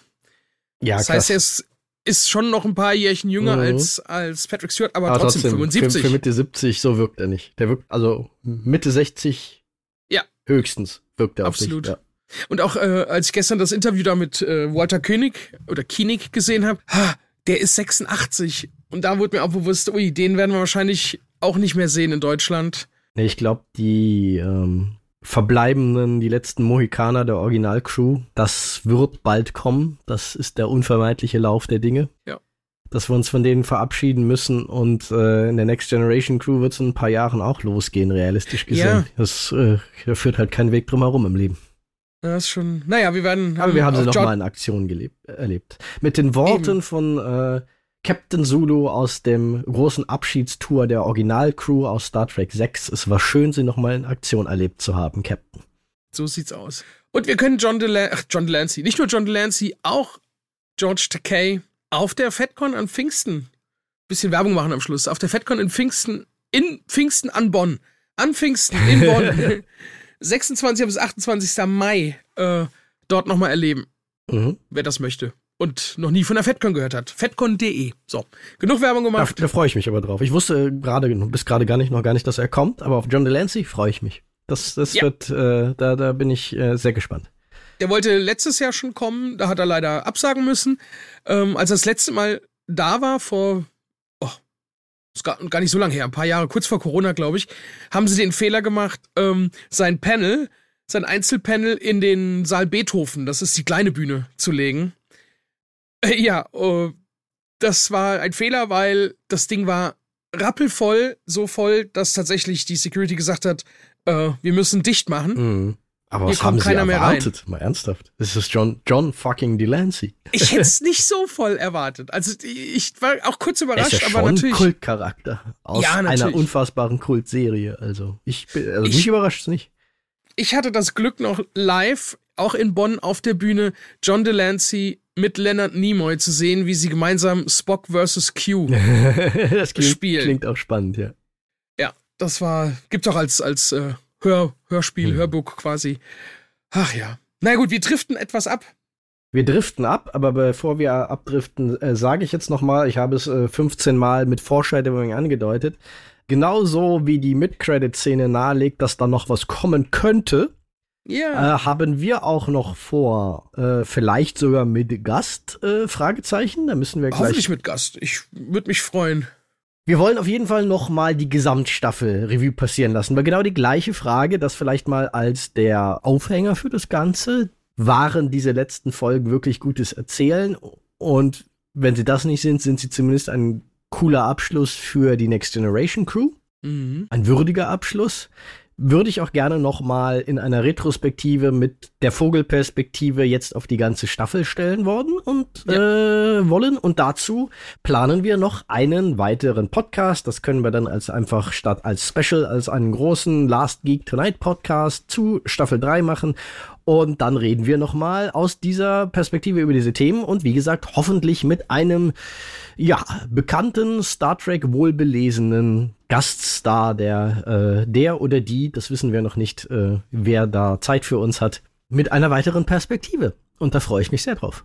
Und das wird spannend, weil ich glaube, man kann gar nicht, ähm, wie soll ich sagen, äh, man, man, man muss bei der Bewertung dieser Staffel, kann man nicht einfach sagen, die war gut oder schlecht. Also nicht, man kann nicht objektiv sein, das wollte ich damit sagen, weil man muss sich ganz genau auch den oder die Zuschauende angucken. Mhm. Im Kontext. Weil das kann eine super Staffel gewesen sein, für mich zum Beispiel. Aber vielleicht ein, ein 25-Jähriger, der jetzt erst eingestiegen ist in Star Trek und, und guckt das, für den war es vielleicht nix. Also es ist eine sehr spezielle Zielgruppe und ähm, da muss man mal abwägen, wo für wen könnte das funktionieren und vielleicht sehen wir es alles viel zu verklärt. Meine, meine Arbeitshypothese ist ja auch, äh, aber da muss es muss ich nochmal Revue passieren lassen und in ein paar Stellen, glaube ich, auch nochmal reingucken und nochmal drüber nachdenken. Wäre tatsächlich ja auch, ist das jetzt gut oder schlecht? Die Antwort ist, es ist kompliziert. Ja, genau. Und äh, ich würde behaupten, die Aussage, das war keine, insgesamt war diese Staffel keine gute, gut durchdachte Erzählung und äh, insgesamt war diese Staffel ein würdiger Abschluss für die Next Generation Crew. Beide diese Statements können gleichzeitig wahr sein. Das wäre meine Absolut. Vermutung für mich ja. äh, dass, dass es da irgendwo so in diesem Territorium rausguckt, aber da wird jetzt nicht gespoilert, sondern wenn du nichts mehr hast, würde ich zur äh, Verabschiedung schreiten und nicht nur die Elefanten im Raum, sondern auch unsere Zuhörer herausbegleiten. Genau, bevor du das machst, äh, nochmal von meiner Stelle aus, das hier ist ja heute auch ein kleiner Abschluss für uns. Äh, also jetzt keine Angst, nichts Großes. Äh, also wir, kleiner Abschluss, weil die Staffel ist zu Ende und wir hatten dann insgesamt sechs oder sieben Folgen. Mindestens sechs. Ich glaube, es waren sechs. Äh, Podcast-Folgen. Ich wollte einfach nur sagen, Dankeschön. Es hat mir sehr, sehr viel Spaß gemacht. Es hat mir auf einige Folgen und auf einige Sachen äh, ganz neue Blickwinkel eröffnet. Ähm, hat für mich das Ganze sogar aufgewertet, die Staffel, dazu, darüber zu reden mit dir. Und deshalb einfach mal Dankeschön. Und ich freue mich auf alles, was da noch kommt an Star Trek. Äh, bald kommt Strange New Worlds, die zweite Staffel und äh, die neuen Serien, die angekündigt sind. Also da kommt noch einiges. Ja, da kommt noch einiges und ich kann dieses Kompliment nur vollumfänglich zurückgehen. Auch mein Erlebnis mit dieser dritten Staffel wurde durch die Gespräche mit dir, die spannenden Perspektivaustausche wahnsinnig aufgewertet. In diesem Sinne mit den Worten von Captain Picard, es war eine Ehre, mit Ihnen zu dienen. Dito. so, bevor wir jetzt zu flennen anfangen, schreite ja, ja. ich zur Verabschiedung. Meine lieben Leute, vielen Dank, dass ihr wieder dabei wart und uns bei dieser Folge von epischer Breite zu, zugehört habt, denn nicht nur hatte Star Trek PK Staffel 3 äh, Folge 10 mehr Enden als der Rückkehr des Königs. Diese Folge hat auch fast Ausmaße von die Rückkehr des Königs und ja. auch fast so viele Enden, wenn ich jetzt darüber nachdenke. wenn ihr Feedback habt äh, und wie immer Thema heißt es, äh, fasst euch kürzer, ihr Deppen, ist auch durchaus eine valide äh, Meinungsäußerung ohne dass ihr Deppen, sonst schreiten unsere Moderatoren ein, dann besucht uns gerne auf unserem Discord-Kanal. Da könnt ihr mit uns und mit anderen gleichgesinnten Nerds und Geeks über Star Trek PK, über andere Geek- und Nerd-Themen und natürlich über unsere Auseinandersetzung mit selbigen diskutieren. Wenn es euch gefallen hat, dann freuen wir uns sehr über eine gute Bewertung auf Apple Podcasts und oder Spotify, denn das hilft diesem Podcast sichtbarer zu werden und das auf das auch noch weitere Geeks und Nerds zu empfehlen finden. Wenn es euch so gut gefällt, dass ihr sagt, trotz epischer Laufzeiten hier wollt ihr noch mehr von uns hören, dann guckt doch mal auf unsere Steady und Patreon-Seiten. Dort einfach mal nach Last Geek Tonight suchen. Da kann man uns äh, ein bisschen was ins Sparschwein, äh, Sparschwein werfen und für nur 5 Euro im Monat bekommt ihr alles, was wir sonst noch an zahlreichen unterschiedlichen Supporter-Zusatz-Podcast-Formaten so in die schöne weite Welt hinaus labern. große Liebeskartoffel an alle, die das bereits tun. Und auch sonst äh, folgt uns natürlich gerne auf Twitter, auf Facebook und auf Instagram. Dort könnt ihr auch äh, unter die entsprechenden Folgenposts kommunizieren. Auch das ein Weg, um uns Feedback zu geben.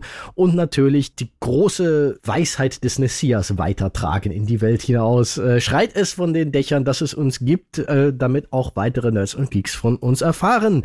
In diesem Sinne, ihr seid großartig, macht weiter so, möge die Macht mit euch sein. Live long and prosper and thanks for the fish. Ciao und bis zum nächsten Mal in diesem Universum. Ich beende mit einem Zitat von Data. Ich hoffe, wir sterben schnell. und denkt nicht so linear, es geht immer irgendwie weiter. Bis dann. So, ciao, ciao.